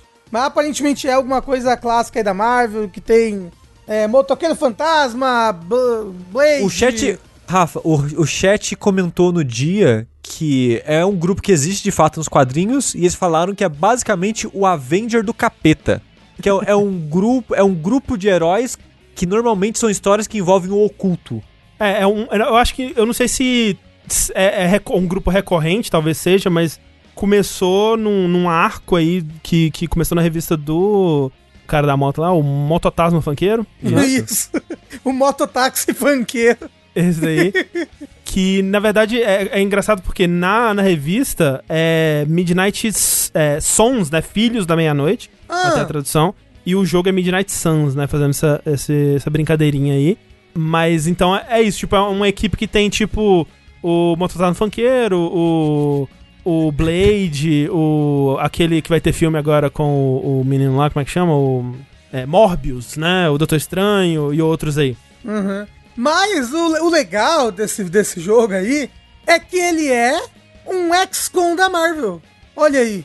Ele vai ser um RPG tático por turno com personagens da Marvel. E inclusive o líder do projeto é o Jake Solomon, que é designer do XCOM Enemy Unknown e do XCOM 2. É, e o jogo tá sendo desenvolvido pela Firaxis, né? é o Isso, estúdio exato, XCOM. exato. Pelos que eles mostraram. É um XCOM, mas o combate não é o do XCOM, tá? Ele não tem as mesmas mecânicas de combate. Afinal de contas, o pessoal não vai sair com um rifle e escopeta, né, por aí, usando muretinha pra cover. Assim, Pois eu não vejo por que não, assim, tipo, tem o Blade, sabe? Ah, mas a dinâmica com o herói, ela é diferente. Tipo, o lance do, do XCOM é que é toda aquela vibe de a gente tá se defendendo aqui nas últimas, né, os últimos recursos que a gente tem pra sobreviver a essa invasão.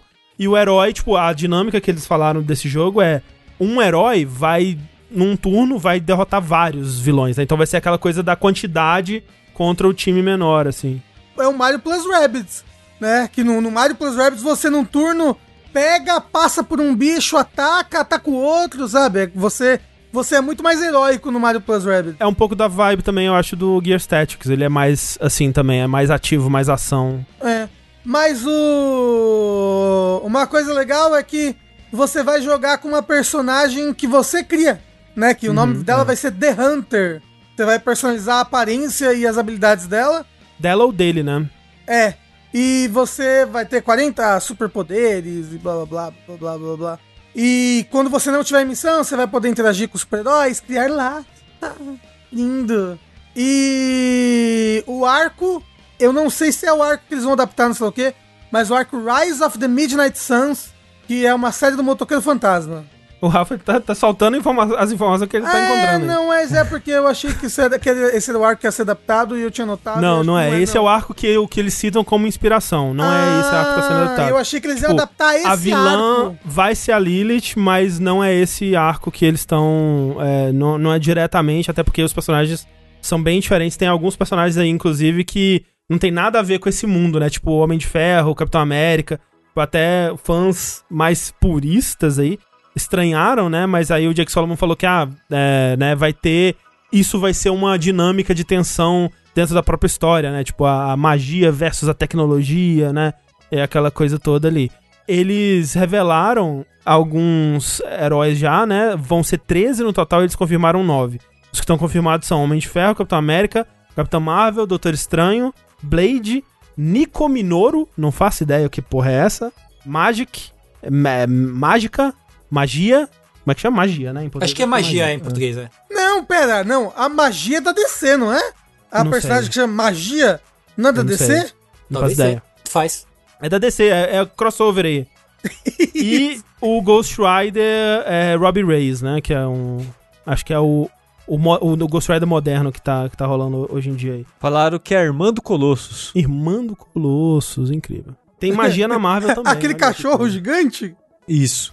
É, eu fico curioso pra ver como é que vai ser a implementação é, dos personagens no sistema lá XCOM, assim. Aham. Porque eu imagino que não vai ser um pra um, obviamente, mas vai ter seus é, paralelos.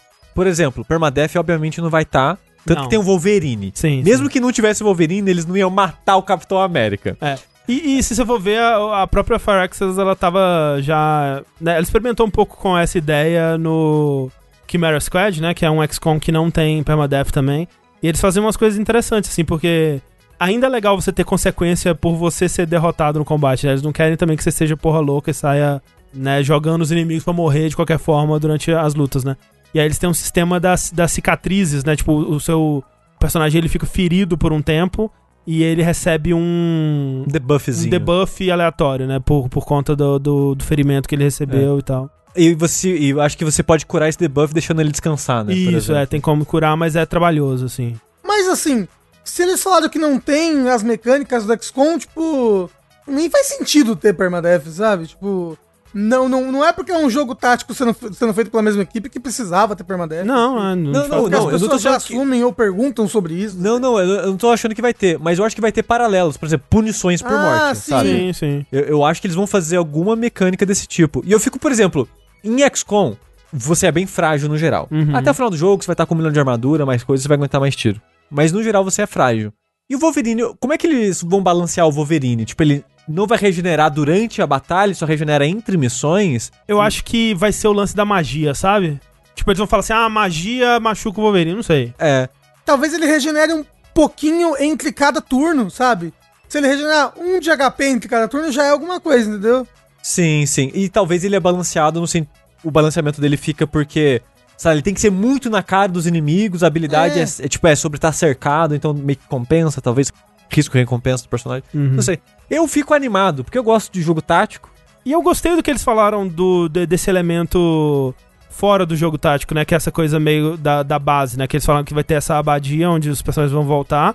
E aí na abadia vai ser controle terceira pessoa, né? E não vai ser exatamente um dating sim, porque você não vai ter é, envolvimento romântico com os personagens. Mas vai ser quase isso. Então, tipo, você vai. Voltou da missão, você vai decidir com quem que você quer passar tempo. Quero. É, eles falaram, jogar videogame com o Mototazo Funkeiro. É, e jogar baralho com o Homem de Ferro. Treinar com a Capitã Marvel. E aí você vai desenvolvendo, tipo, ir no bar com sei lá quem. E aí você vai desenvolvendo esse relacionamento com eles. E tem coisa de, tipo, dar presente. Tem as coisas todas de. de né, Persona ou. ou, Fire tipo. Fire Emblem, Sakura Wars e tal, assim. Então é, é, é bem nessa vibe que eles estão falando. Isso muito me interessa se for bem escrito, assim. Tipo, Sim. o que pra mim era uma das, das coisas que eu gostei no Chimera Squad, por exemplo. Os momentinhos de personagem que você tinha, que era bem menos, né? O o jogo não era tão focado nisso. Mas os momentinhos de relação entre os personagens que tinham eram bem legais, assim. Eu vou poder sair pegando todo mundo. Pegando não vai, entendeu? Então, não vai é- ter é relacionamento caído. amoroso. É, é tudo amizade. Mas, é, tudo mas não precisa ser casamento, é só dar os pega. Não, mas você não quer dar pega em ninguém, Sushi. Já, É. já estabelecemos isso com o Boyfriend Dungeon. Mas eu falei que se for em banho-maria, Entendi. É, Entendeu? só, só deixar Mas cozinhando Você um acha que o sushi não quer dar uns pega no mototáxi fantasma? Claro que quer. É difícil dar um beijo no moto... Moto, que funkeiro. mototáxi fantasma? É mototáxi funkeiro, porra. Ó, eu tava pensando nisso daí. Jogo de herói de esquadrão com permadeath. É um jogo do Esquadrão Suicida, né? É. Seria legal. é. Um jogo do Esquadrão Suicida com... Tá com uns 30 heróis muito B, assim, da, da, da Uhum. DC. Tipo Homem-Bolinha, Bumerangue, Mulher do Rato. Homem É. Dardo. É essa galera aí, É. tipo, nossa, eu, eu tava vendo. Onde que eu vi isso? Foi num vídeo do Red Letter Media, onde ele tava falando de um outro vídeo que ele tinha visto. É, aliás, num podcast que ele tinha ouvido, que o, o Mike do Red Letter Media tava, tava falando sobre isso. Que ele viu, ouviu um podcast onde alguém tentou. A, a, a premissa do podcast é que eles estavam tentando comprar um herói da Marvel. Porque eles têm, tipo, 7 mil heróis registrados. É uma coisa ridícula. assim. Caralho. E a DC deve ser por aí também, sabe? Com certeza. E no fim das contas, eles, eles. Eu acho que eles conseguiram comprar o herói. Mas pera, eles conseguiram comprar o herói na imaginação deles ou de verdade? Não, de verdade, mas é porque não era um herói da, da Marvel. Era um herói que foi publicado numa revista da Marvel, mas que aí os direitos não estavam com a Marvel hoje em dia mais. Porque personagens que estão com os direitos com a Marvel, desses 7 mil aí, eles não vendem nenhum. Porque eles sabem, depois do sucesso de Guardiões da Galáxia ou do Esquadrão Suicida, tipo, quem imaginaria um Homem Bolinha, sabe? Agora eles conseguem vender um boneco do Homem Bolinha, tá ligado? Não, André, eu diria, eu diria mais, eu diria até o próprio Homem de Ferro. O Homem de Ferro não Sim. era nada na imaginação das pessoas. antes Não, o que, que era o. Groot, sabe? O Rocket Raccoon. Os fãs do, do Homem de Ferro agora estão putos com o Rafa. Vamos falar do demônio na garrafa. Gente. É o arco mais incrível do, Não, mas- dos quadrinhos. Nos quadrinhos o pessoal até conhecia, quem lia quadrinhos. A, a- o público geral não conhecia o Homem de Ferro, né? E hoje em dia o Homem de Ferro, talvez o maior herói da Marvel, sabe? Pelo menos em questão de filme, assim, o Em mais... filme é, né? É. Sim. Mas é, né? Incrível. Incrível. O bom do Esquadrão Suicida é que eles usam vilão, né? Pois é. Eu quero o homem calendário do, do Batman nos Põe, quadrinhos. põe aí. Não, e aí que tá, vilão Bush, eles inventavam um por semana É, pra então, botar nas revistas. ter. Tem, deve ter vilão a rodo. O que tem de grupo de vilão aí, tipo, ah, precisa de 10 vilões pra essa história aqui. Faz aí qualquer, literalmente qualquer merda. Que nem o. Qual que era o herói que eles conseguiram comprar? Era o Microface. É isso daí, ó. O Gabriel falou. O Microface, que era um homem que tinha um microfone na cara. Era isso. Era o Microface, o herói. Não é um boneco Tipo, de era My Hero Academia, isso aí, não? É, eu vou falar, tem um Não, igualzinho. não, mas- me pare- não, me parece, na verdade, um bicho do Hellraiser. É, total. Não, gente, esse é um negocinho que você bota e é headset o nome disso aí. Quando você fica com o microfone na cara. É, na- nos anos 40 era uma grande invenção. né? É, hoje em dia ele é gamer. Vamos fazer, né, a, a reedição do Microface como game. Enfim, o lance é que tudo isso que a gente tá falando aqui é completamente irrelevante, porque é, o que a gente tem no momento é uma entrevista com o Jake Solomon, em alguns lugares ele falou sobre o jogo e tal, e um vídeo CG, né, que eles soltaram sobre o jogo. Do dia dessa gravação, amanhã, também conhecido como dia primeiro, vai sair o trailer de gameplay. Ou seja, foda-se tudo que a gente acabou Tudo de falar gente aqui. especulou aqui, como é que vai ser o gameplay, será, etc. Ah, desculpa. Dia primeiro depois de amanhã. É, Também conhecido como depois de amanhã, desculpa. É. Enfim, Se você tá ouvindo esse editado, já saiu. já saiu, basicamente. o que não vai sair depois de amanhã, mas que também foi mostrado no Open Night Live, era algo que já tinha sido meio que vazado ou confirmado anteriormente. Que uma das poucas coisas que a gente já, já estava na, na, na espreita ali, que foi o tal do reboot do Saints Row, né? E de fato chama-se apenas Saints Row mesmo, né? Não é Saints Row 5, Saints Row The Lost and Damned, nada disso. É só. The Lost and Damned. É só Saints Row mesmo. E é interessante, né? Porque ainda tá sendo desenvolvido pela Volition, né? O, o, o estúdio dos outros Saints Row e tudo mais. Mas teve uma grande pausa, né? Entre os jogos principais aí. O Saints Row The Third, que eu acho que foi o jogo que impulsionou a franquia pro, pra além de um clone de GTA, foi 2011, né? E o 4 foi acho que 2013, se eu não me engano. Não, mas não, mas não, André. No- assim, no máximo 2013. Se bobear, 2012. Não, André, o Saints Row 3 é tipo de 2001. Não, tá- não. Eu tô zoando, mas tipo, eu vou precisar aqui, Saints Row 3 é... O 3 eu tenho certeza que é 2011. É, É, o, chat, o chat falou 4 é 13, sim. É, o, o- o Nossa, 4 é gente. 13 e o 3 é 11, é isso mesmo. Porque É, eu, eu- eu sei que o Saints Row the Third saiu no mesmo ano que Skyrim. É então- porque o 4 eu lembro que ele saiu bem na viradinha da geração ali. Aham, Tanto foi. que saiu Get Out of Hell lá depois. Exato, aí que depois que eles é? tiveram... Ah. É porque eu em 2011, foi ontem. Esse jogo é muito velho. Como é que ele saiu ontem? Não foi ontem, né? É. É, é, foi- ele saiu há, há Dez mais anos de 10 atrás. anos Dez atrás, anos, é. é. Então, é que parece que é próximo, mas não é, entendeu? Não é. não. A idade é assim mesmo, Rafa, não, Não, é o osso não. que dói, frio. foda. Mas, é, então aí teve o. Teve o, esse Get Out of Hell, que foi outro standalone aí que eles soltaram, acho que 2015, mas que era.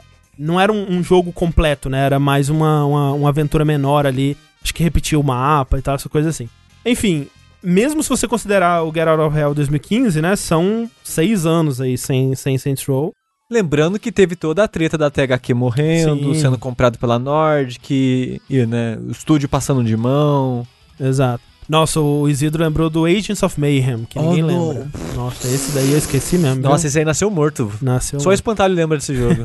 Mas, enfim, um dos motivos pra isso era que é difícil continuar a partir de onde Saints tava, né? E eles até falam sobre isso nas entrevistas que eles deram, que tipo, ok, pra quem não terminou o 4, você meio que derrota o Império Galáctico e se tornam os líderes da galáxia com poderes pra viajar no tempo, né? O final do 4 é eles viajando por vários momentos do tempo, assim, zoando geral, É. né? Tem superpoder, você voa. E É. caralho, a quatro. É porque o 4 ele tem um lance de simulação, então você voa, tem superpoder, pula pra caralho. é, você meio né? que tá preso num mundo virtual no 4. É, cê- é, o, o, o 4 é meio que a Matrix, assim. E aí no, no- nesse Get Out of Hell você vai pro inferno, derrota o capeta. Enfim, é. Realmente fica difícil de ir pra, pra o que, que vai ser o próximo, né?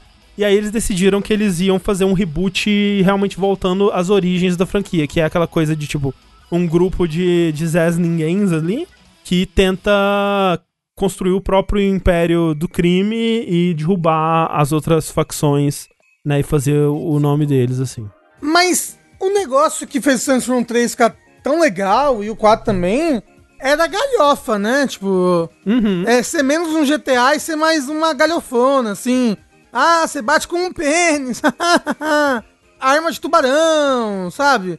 Sim. Que- será que pegar esse conceito de novo, ainda botando galhofa, talvez? Tinha arma de dubstep, né? É, é do 4 ou do 3 a arma de dubstep? Acho que é do 4, é do Do dubstep. Tipo, e assim, é, é, de fato, esse é o, é o diferencial que eu acho que vem é, a, a partir do 2 já é mais galhofa, né? E no 3 eles extrapolam pra caralho.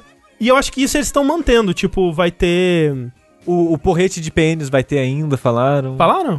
Eu vi alguém comentando que ia ter o dildo ainda. Porrete, o taco de dildo. É, bom. Mas assim, o que eu quero dizer, tipo, no, no mais, assim, é, é o lance da história, né? Tipo, a história ser cômica, né? E, e- e os personagens serem engraçados e essa coisa toda, assim. Isso eles vão manter, mas, tipo, puxando um pouco mais pra um pouco mais pé no chão, né? Apesar de que, tipo, ainda uma das facções ela tem umas, umas armas de laser e coisa assim, então, tipo, não tá 100% pé no chão. Vai ter umas, umas, né, umas habilidades muito loucas, vai, vai ter ainda, tipo, missões de pegar veículo com helicóptero, com aquele gancho, aquele imã, né? E coisas assim. Ó, o espantalho me corrigiu, falou que os devs falaram que não vai ter dildo. É, eu, eu, eu, eu chutaria isso, porque, tipo, apesar deles estarem mantendo a galhofa, eles estão também tentando distanciar um pouco mais daquela coisa super imatura que era a, a parada na época, assim. Ainda vai ter coisas absurdas e tudo mais, mas eles estão tentando fazer, pelo que eles mostraram e falaram, uma coisa um pouco mais wholesome, assim, sabe? E, na verdade, é o que... É, como se traduziria wholesome, Sushi? Uma coisa mais... Quentinha. Aconchegante, assim. Aconchegante. É, o que na verdade eu diria que esse sim é o, é o ponto forte de Saints Row pra mim. E sempre foi, na verdade, tipo, do, dos que eu joguei pelo menos, né? Que é o, o 3 e o 4. Que, pra mim, quando eu tentava, tentei jogar o 3 e, e falaram, ah, é um jogo muito louco, é engraçado e tem abs- coisas absurdas e tudo mais, e eu ia com essa mentalidade, eu demorei, tipo, eu tentei começar o 3 umas duas vezes até ele funcionar pra mim. Porque ele só funcionou pra mim quando eu entendi a relação entre os personagens e comprei e comecei a me importar com aqueles personagens, né? Com a relação do, do, do boss com a, a galerinha, né? Com, com o Saints. E isso pra mim é o que sustenta os jogos no 3 e no 4. O 4, inclusive, que eu acho inferior, ele se perde um pouco nesse aspecto, mas ele ainda tem um núcleo ali que funciona pra mim. E eu acho que eles estão focando nisso nesse jogo. É, me parece uma direção boa pra eles levarem, né? Levando em consideração que eles não querem de forma alguma continuar com o que o, o 4 é, levou em diante. O que eu acho que não seria impossível. Tipo, eu consigo ver, por exemplo, tudo bem, você vai controlar um novo grupo de pessoas, mas o que aconteceu naqueles jogos ainda aconteceu, sabe? Tipo, ter a consequência daquilo, ter um grupo de de guardiões da galáxia, assim, que são viajantes no tempo, mas eles estão fora da, da, da história, sabe? Tipo, essa história não é sobre essa galera. E conseguir contar alguma coisa dentro disso. Mas eles decidiram meio que ignorar mesmo. Eles falaram até que, ah, no máximo a gente vai ter referências a mascotes e, e coisas assim dos outros jogos, mas que não vai ter nada diretamente da história nele. Mas André, sabe uma coisa? Eu, eu joguei, o 4 foi o que eu mais joguei, né? Sei. E o que eu mais gostava nele era o aspecto super-herói da coisa, assim. Sim. E não vai ter, né, mais? Não, não, não. não. É. É, ma- mas já teve, assim, né? Então, tipo, eu acho, eu acho que é, é mais interessante que eles tentem outra coisa mesmo. Eu me empolga mais. Porque, tipo, do 4 pro 3 eles estavam tentando uma coisa nova, né? Então eu acho interessante que desse pro 4 eles estejam também. Acho que é por isso que eu não gostei tanto, assim, do, do Get Out of Hell. Foi o, o, o que eu comecei e não terminei. Mas, olha só, a recepção desse jogo tá sendo péssima. Assim, a recepção do, do que eles mostraram até agora, né? Principalmente do trailer. Porque eles soltaram um trailer que é um trailer em CG, né? Que mostra um pouco da relação de- dos personagens e eles lutando contra umas gangues lá e tal. E mostraram um vídeo de entrevista com os devs, né? E, e falando sobre essa vibe nova do jogo. E esse vídeo, ele tá com uma, uma taxa de dislikes, assim, gigantesca no YouTube. E os comentários são só tipo. Estragaram o jogo, né? Eles, eles viram o que os fãs queriam e fizeram o oposto. E, e coisas assim. O pessoal tá realmente detestando. E eu entendo, porque o jeito que eles apresentam o jogo nesse vídeo e os personagens, né, os protagonistas nesse vídeo, eles parecem pessoas bem detestáveis, assim, porque eles são tipo uns, uns geração Z, assim, e, ah, um dos membros da, da, do Saints é um empreendedor, ele quer fazer... Ele quer, fazer, ele quer fazer uma startup e, ops, a startup que ele queria fazer acabou sendo um, um império do crime, mas ele tem toda essa vibe empreendedor de, de, de startupeiro, Silicon Valley e tudo mais. Nenhuma das, dos momentos que eram pra ser engraçados no trailer funcionam, sabe? É uma coisa esquisita, assim, é uma vibe muito estranha a vibe do, do, do trailer. Mas, André, eu não teria coragem de dar dislike num vídeo que o cara, o nome do cara é Brian Traficante. Eu fiquei impressionado com isso. Eu teria medo. Pera, o nome do cara é Brian Traficante. Você não viu isso, não? Não. O nome do, do diretor do jogo é Brian Traficante. Escrito não é- Traficante. Não, peraí, eu vou achar um Não, é, não é possível. Não é uma aqui. piada do trailer do vídeo. Não é, o nome do- dele é Brian Traficante, calma aí. Que, Aí, o que é Luiz Barriga perto do Aí, Brian ó. Traficante? Olha o O Brian nome Traficante, dele gente. É Brian Traficante. E você vê traficante com, no lugar do I uma bala. É incrível. É incrível, é incrível. Eles escolheram ele pelo nome. Só é por isso. Eles foram, tipo, numa cafeteria, viram o crachá do cara Brian Traficante falaram, é esse. Esse cara, Esse não. cara Cê- manja, que vai que fazer sabe o de nosso jogos? jogo. Nada. Foda-se, seu nome é Brian Traficante. Você vai trabalhar no nosso jogo de, de crime. Imagina você ser parte da grande família traficante. A família que é preso o tempo todo no jornal, tá traficante preso. sei lá É todo mundo triste o dia inteiro. Porra, outro membro da família traficante. Caralho, prendendo o nosso tio, tio, tio, avô. Nosso, É. nosso titio avô Fernandinho Beiramar Traficante. Isso. É, que maravilhoso. É, incrível mesmo. Mas não sei, eu não sei. eh, Tengu, você gostava de Saints Row? Você chegou a jogar algum? Cara, eu, eu joguei só o. Joguei o 3 muito. Eu gostei muito do 3, ele é muito bom. E o. Um pouquinho do Get Out of do 4, um pouquinho do. Não, o Get Out of Hell eu não joguei, não. Só um pouco do 4. Então, pra mim, a minha experiência foi o 3. O 3 é bom pra caralho, eu acho. Eu acho muito, Né. muito divertido, engraçado, o que é difícil, É. né? É, e é muito bom, assim. É, eu espero que, assim, não, não- a parte de superpoderes não me faz tanta, tanta falta. Eu só espero, Uhum. gostaria que eles mantivessem um pouco do humor, que parece que não vai ser o caso, né? Infelizmente. Ou felizmente, É. ou talvez seja o, o mesmo tipo de humor, mas um pouco mais adulto e menos American Pie, talvez seja interessante, sabe? Talvez. Ah, sim, eu acho sim. que eu, eu, eu, eu boto fé que talvez seja só coisa do, do trailer, sabe? Porque, por exemplo, o Watch Dogs 2, em trailer, ele me parecia absolutamente insuportável. Aquelas pessoas me pareciam, tipo, pelo amor de Deus, quem pensou em ter essas, esses seres humanos num, num, num jogo? E quando você joga, é ok, você começa a ter afeição por aquela, aquela turminha esquisita, sabe? E eu tô na esperança de que seja esse o caso, assim, porque realmente o- a, a impressão que eles, eles passaram nesse primeiro vídeo não é boa. Mas quem sabe? É, assim, eu, eu digo isso, mas eu não jogo, não jogo Saints Row 3 desde o lançamento, né? Então não, não sei se, é. eu, se eu jogar ele hoje, se eu vou achar tão engraçado quanto eu achei naquela época. Né? É, eu acho difícil. Eu acho difícil que funcione como funcionou em 2011 mesmo. E jogo de, de humor, assim, né? Comédia em jogos é algo muito difícil de fazer. Mas eu, eu gosto da, da ideia, sabe? Eu, eu- as decisões que levaram ao que eles estão fazendo agora, eu, eu, eu acho legal, assim. Até porque, tipo, ah, mas eles estão voltando a ser um jogo mais tipo GTA, em vez de é, continuar com a galhofa que virou o 3 e tudo mais. Mas, tipo, GTA V foi 2013, sabe? Tipo, de lá pra cá, o que que teve de jogo tipo GTA? Não teve muita coisa, né? Não, não é como se fosse um gênero super populado, populoso hoje em dia, né? É um gênero super popular, mas é um gênero muito caro, né? Exato, É difícil é, ter é. Gente, gente querendo ver, principalmente, né, com os videogames hoje em dia, é ainda mais caro pra você fazer um jogo desse tipo, por causa que os assets têm que ser de muito mais fidelidade, sabe? Você, é, antigamente, na época do Play 2, dava pra ter mais clone de GTA, Pois baixa é, renda, é. né? Sim. Não, e, e o lance é que GTA foi ficando cada vez maior, né? Então, pra competir, foi ficando cada vez mais difícil também. Então, tem tudo isso. E, e GTA, ele, ele foi pra um rumo diferente de Saints Row mesmo, né? Na época, né? Tipo, o 4 e o 5, eles iam mais pra uma coisa mais pé no chão e o, e o Saints Row diferenciou desse jeito. Hoje em dia não tem muito o que comparar, assim. Não, não existe mais jogo desse tipo sendo feito do jeito que era no- nos anos 2000, 2000, no começo de 2010, assim. Então eu acho ok esse rumo. Só tem que ver se vai funcionar o que eles estão o que eles estão tentando fazer. Você acha, André, Hum. uma coisa que o pessoal do chat tava falando. Você acha que tem alguma coisa a ver o número gigantesco de dislikes e tudo mais, não só pelo fato de ser um Saints Row, que tá se distanciando um pouco do 3 e do 4, mas também porque o gamer tá sendo gamer? Ah, então, será que. Porque quando eu penso no, no 3 e no 4, eles são jogos tão modernos em relação a como, como eles veem relações, masculinidade, sexualidade. Pelo menos na época eles eram, sabe? Eles eram muito pra frentex, assim, sabe?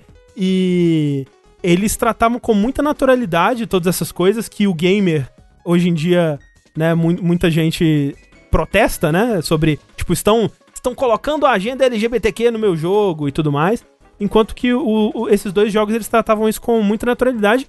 Mas tem que ver também que isso foi antes barra durante do Gamergate, né? Então, muita coisa mudou mesmo do, do, do de Saints Row pra cá, né? Então.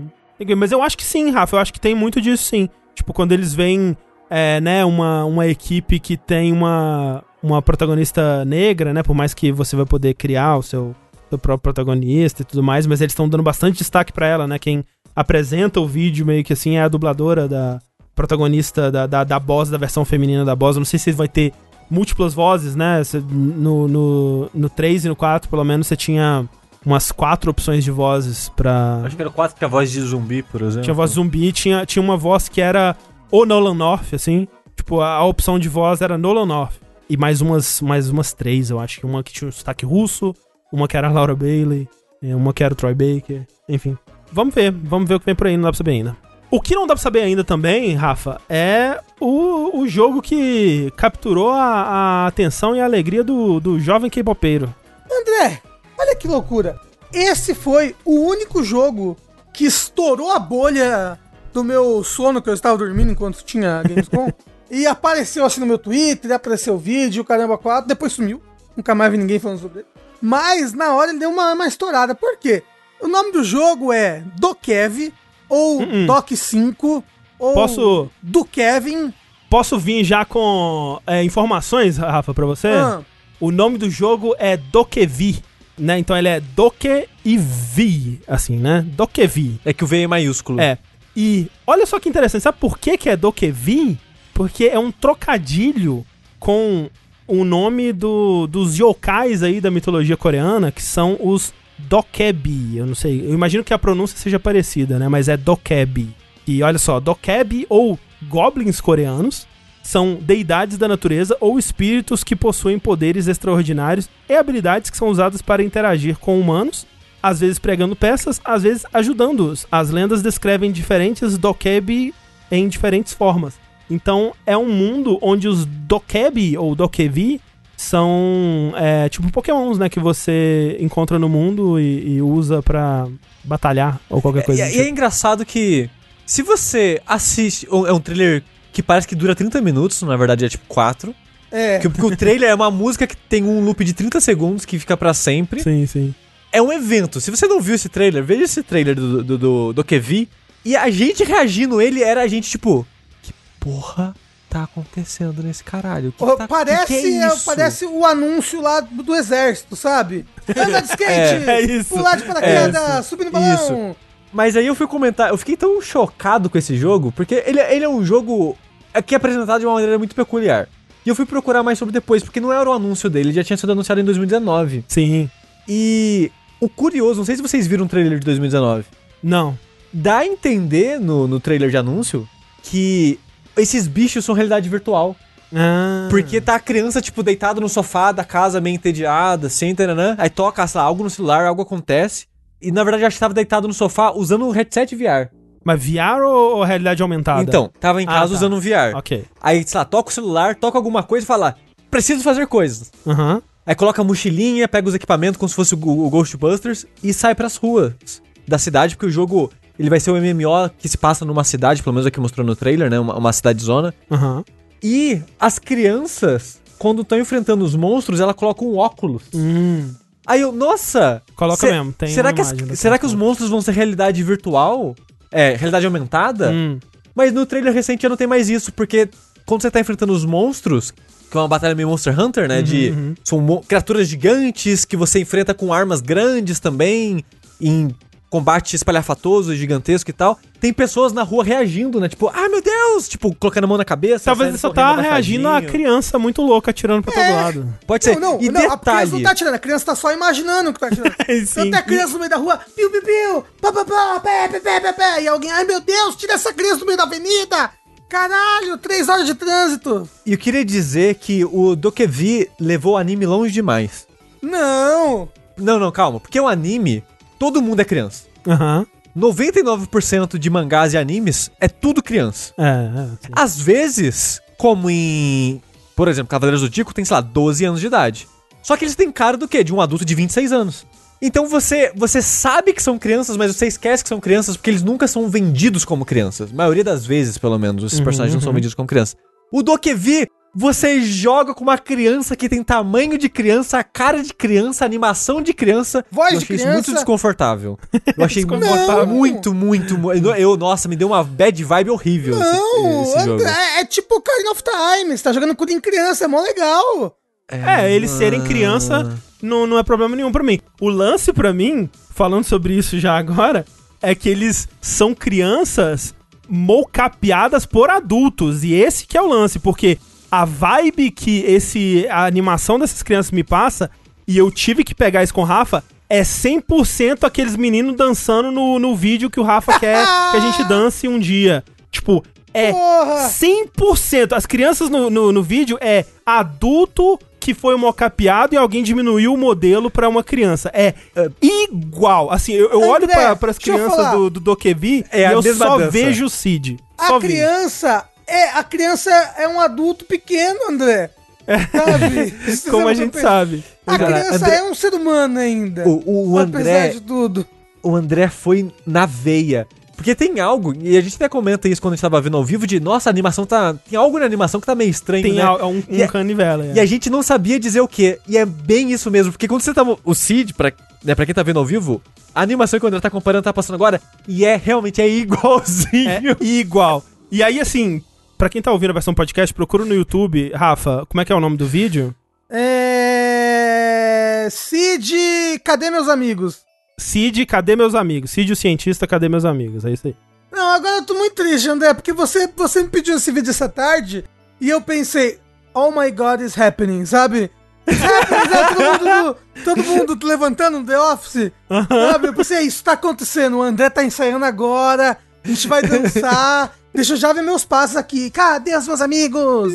Porra, André, agora eu tô muito triste, achei que a gente ia dançar o vídeo. Mas, Rafa, não é igual, Rafa. André, eu... É igual, Rafa. André, eu tô muito triste que a gente não vai dançar esse vídeo. Não consigo pensar em mais nada no momento. Mas sabe que eu tava vendo o trailer desse vídeo no celular, né? Quando veio pela primeira vez. Do Dokebi. E eu achei que era mentira, assim, sabe? Eu falei, isso daí está bonito demais pra ser um videogame de verdade. Sei. Que é muito, muito brilho, muito bonito. Uma cidade aberta dessa, pessoa voando, e mentira. Não, esse trailer, ele tá muito bonito, muito bonito. Tipo, porque, pra quem não viu, né, tentando dar uma, uma descrição aqui, ele tem uns gráficos que, assim, parecem facilmente, sabe, PS5, assim, tranquilo. O estilo artístico é que é muito legal, porque a cidade, ela é toda fotorrealística, né? Tipo, a, a iluminação, a, né, a vegetação, a- a- os materiais da- das, das coisas, é tudo fotorrealístico. E as crianças, né, os personagens, que como o Sushi disse, são todos crianças, eles têm aquela proporção mais cartoon, assim, mais cientista mesmo. E tipo, uma, uma, um- uns rostos com os olhos grandes, assim, que parecem uma coisa mais é, Pixar mesmo, assim, né? Esses bonecos têm uma vibe meio pang, assim. É, então, eles têm uma, uma vibe meio MMORPG dos anos 2000. o, então, só que aí, André, aí eu vi o vídeo no- na, na minha TV mesmo depois. Sei. E aí eu falei, não, é, é de verdade, porque eh, às vezes fica dois frame rate o vídeo, assim. Né? O FPS cai pra caralho, assim. Então eu falei, não, isso. É, não, e, e assim, questão de controlar a câmera e tudo mais, é, é tipo, é um vídeo, é um, é um trailer que, pra ser é, fake, eu acho que seria muito trabalho, porque parece que é realmente alguém que tá movimentando, que que tá controlando a câmera. Tipo, não é impossível que seja fake, mas, parece gameplay. daria um trabalho. Não, e assim, parece que tá da hora demais. Eu vou querer muito jogar esse jogo. O legal é que eles falaram que não é um MMO, né? Porque tá sendo feito pela mesma empresa que fez o Black Desert, né? Ma- Isso. Mas, não, mas Rafa, na descrição oficial do, no site deles fala que é MMO. Não, mas então, que a, que a descrição é antiga, eles já falaram em entrevistas que não é. Ah, Ok, ok. não então é um mudaram MMO. depois. Ah. Ele vai ter elementos, ele vai ter elementos eh, online e tal, mas que não vai ser um MMO em si. Pois é. Então, tipo, fiquei bem animado.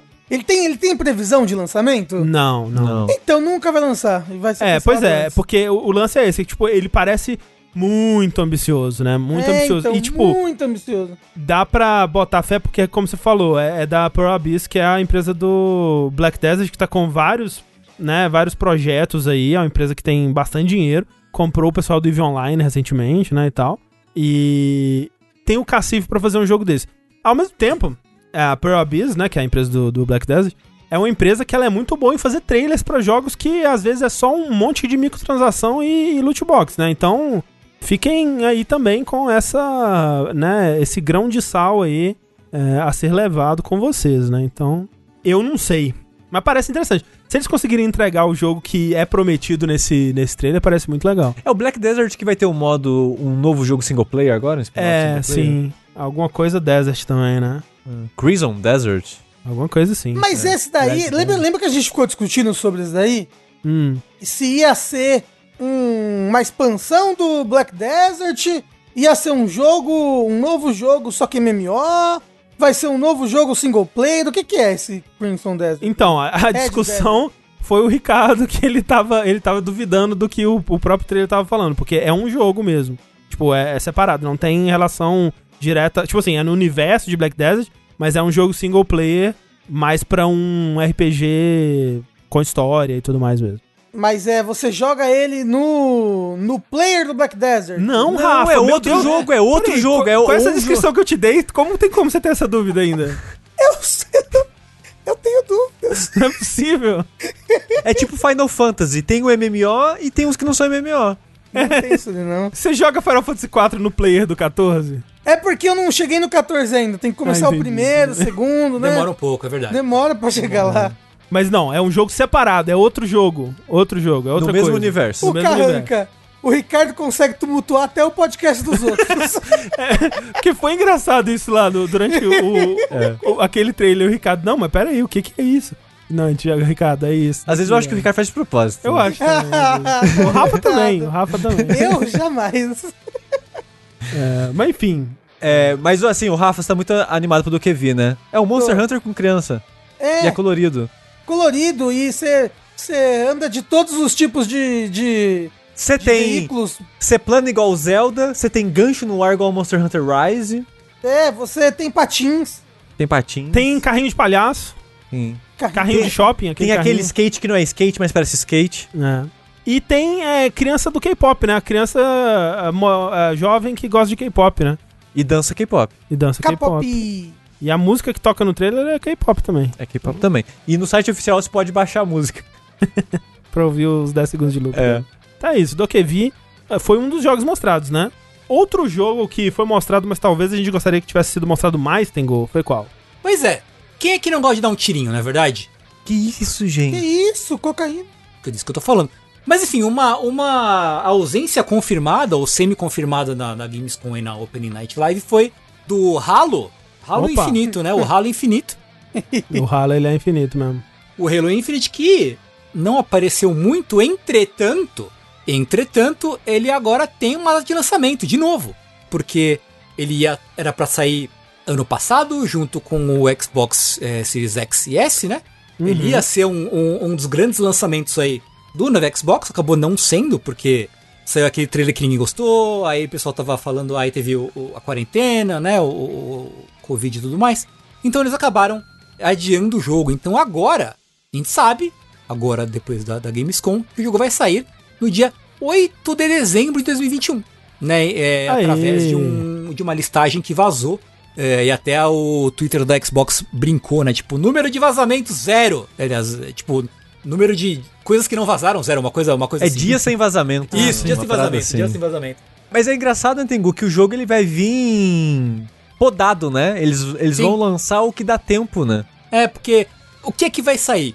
Ele vai lá, vai sair com a campanha single player, Uhum. certo? O multiplayer que vai ser free to play, como já tinha sido anunciado antes. Isso é muito importante, hein? As pessoas acho que Que estão é meio muito confusas importante, em relação a isso. E isso É. é bom deixar claro, ó. O Sim. jogo é campanha Halo Historinha, né? É, você tem no Game Pass, né? Mais 60 dólares, preço normal, preço de jogo cheio, fora do Game Pass. O multiplayer, free to play. Mesmo que você não assine Game Pass nem nada desse É, tipo. é como se fosse um jogo separado, Exato, né? É um, é um é. download diferente que você vai fazer. É, é- ele é meio o que a, fazem com Call of Duty, né? Atualmente. Uhum. Que é ter o jogo, o jogo é uma coisa e o Warzone é uma outra. Que tá ligado, mas é outro cliente, mas ocupa um trilhão de gigas no seu HD. Sim. mas ele é basicamente um, um modo do jogo que você pode acessar de graça. E é importante, porque um dos aspectos principais, acho que, de Halo é o multiplayer, né? O pessoal tá muito empolgado. Teve um beta recentemente, o pessoal tava elogiando e tudo mais e tal. Mas Tengu, Ah, você joga no mesmo player do, do Halo? será? Hum, agora eu tô em dúvida. Tô em dúvida. Acho que sim, André. Acho que sim. Acho que sim. Tá certa a minha resposta? Eu não sei, eu não saberia te dizer. Eu acho Ai, que não, na verdade. Puta pro Eu, Lucas. eu não sei. E, né, além da campanha single player e do modo multiplayer free to play, não vai ter mais nada! Aê! Aê. E quais são, na verdade, as ausências confirmadas do Halo Infinite? Que são coisas até que, que importantes, assim. Não vai ter campanha co-op, que é uma coisa que tem desde o Halo 1, 2, Eu acho que desde o 1. desde o 1.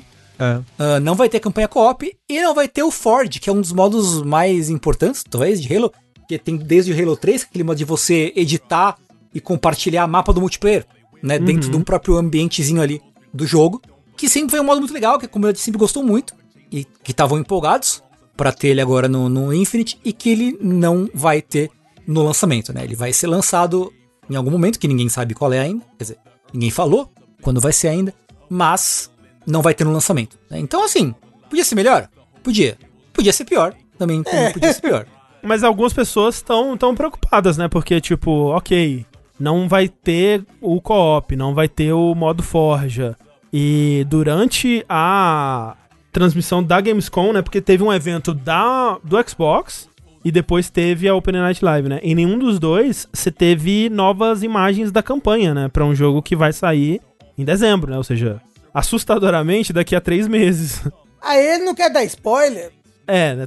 Talvez, seja- na verdade, o, o que o Joseph Staten, que é o, o, o diretor criativo do jogo, ele falou, é que eu acho que faz bastante sentido até, é que os devs estão no que ele chamou de do modo shutdown, que eles estão finalizando e, e pulindo o máximo possível antes do lançamento e fazer um trailer ou demo, é, você tem que interromper isso, né? Você tem que dedicar recursos pra pegar esse pedaço, polir ele pra ser é, lançado isolado, né? Isso pode acabar resultando em bugs em outros pedaços e eles não queremos dedicar recursos pra isso, mais importante polir o jogo pra deixar ele o melhor possível pro lançamento. O que, por si só também, é um pouco preocupante, porque você pensar que esse jogo que foi adiado mais de um ano, né? Porque ele ia sair em novembro uh, ou alguma coisa assim, e agora vai sair em dezembro. Ele tá precisando de, de cada segundo, né, assim, pra, pra polir, que tipo, ele vai, ele vai sair quente ainda, sabe? Quando for lançado, ele vai ter acabado de ser desenvolvido. Te faz pensar o que, que seria esse jogo se ele tivesse sido lançado em 2020, né? Nossa, é né? quase um early access, parece, É. assim, um pouco. Ah, pois é. É loucura, né? É pouco assustador. Eu, eu fico muito curioso porque do que mostraram dele, que nunca mais mostraram gameplay, né, do modo single player. Pois é. Mas do que mostraram dele parecer ter aquelas áreas maiores, mais expansivas, com exploração e tal, me parece que é pensada mais em cópia aquelas áreas. E ele vai lançar justamente sem um cópia. Eu, achei peculiar, mas vamos ver. É, vamos ver como é que vai ser, né, o jogo em questão de exploração, de como é que vai funcionar esse mundo aberto deles e tal.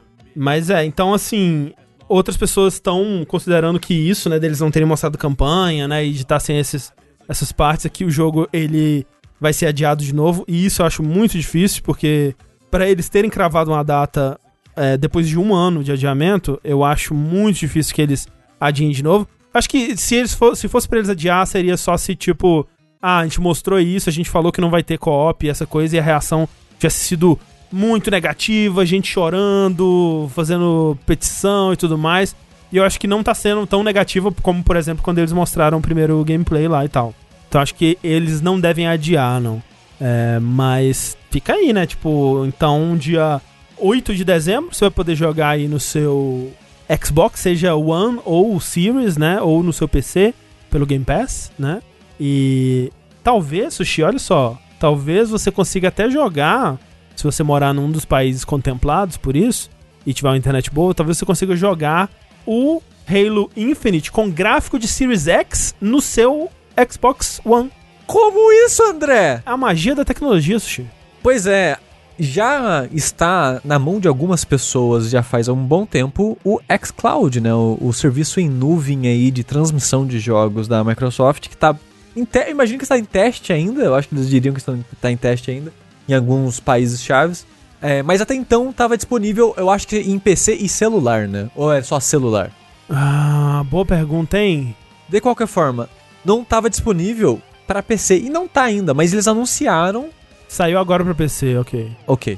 Que até pouco tempo estava disponível só no celular, agora está disponível no PC, e eles anunciaram durante o evento que vai estar disponível para console em dezembro. Na verdade, eles não deram data, eles falaram entre novembro e dezembro. Pra console, então no Switch, é isso? Não, só pros consoles. Olha, vai saber. Oh, porra, seria legal. Mas pros consoles da Microsoft. E você pode pensar, nossa, mas que desnecessário ter xCloud para console. O que, que é que é xCloud isso, Xi? xCloud é o Netflix dos jogos. é, você jo é o esquema em nuvem, né? Você Sim, tá jogando um jogo que tá rodando no servidor lá na puta que pariu sim. e você só tá vendo a imagem sendo transmitida pro, pro seu monitor enquanto você joga. No caso, pro seu celular e em breve pra sua TV, quando sair a versão de console. Se você tem um Series X, de fato, meio que não precisa. A não ser que você quer jogar o jogo sem baixar ele. Hum, É, só quer testar imediatamente ali o jogo disponível no xCloud sim, e tal. sim. Mas ah, o interessante é, se você tem o Xbox One base, lá de 2013, 14, você vai poder jogar os jogos do Series X, a versão Series X no xCloud. O problema é que você tem que ter uma internet foda, né? É. E você tem que estar nos países específicos. Mas, aparentemente, as pessoas no geral têm gostado do resultado do xCloud, né? Tem Sim. falado que a performance é boa no E geral. teve teste no Brasil, não teve? Eu não sei. Mas enfim. É. Quem sabe um dia? Eu, sabe um eu, dia. eu fico muito curioso. Quando, quando liberar. É, a falar, o chat confirmou que teve sim. Teve, ok. Teve teste no Brasil. O Brasil não vai ter nem energia elétrica, imagina a internet. É, alguém no chat falou ali, ó. Eu joguei o Minecraft Dungeon no celular e quase não senti lag nenhum. Porra. É um bom, é um ótimo sinal. No celular ainda, né? É. Então, quando assim que tiver disponível no Brasil, eu quero muito experimentar só pra. Porque eu, eu não brinquei com nada de, de jogo em nuvem até hoje. Nossa, eu.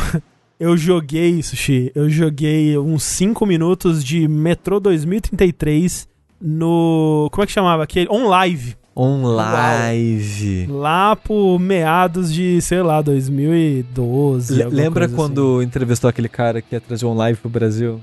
Quando que foi isso? Foi tipo em 2012, 2013. A gente entrevistou, não foi? Entrevistou. Caraca! É, é, é, assim, a gente não vai entrar em muitos detalhes, mas a gente- o André, a gente ia fazer um podcast. Por que, que a gente não fez? Eu não sei.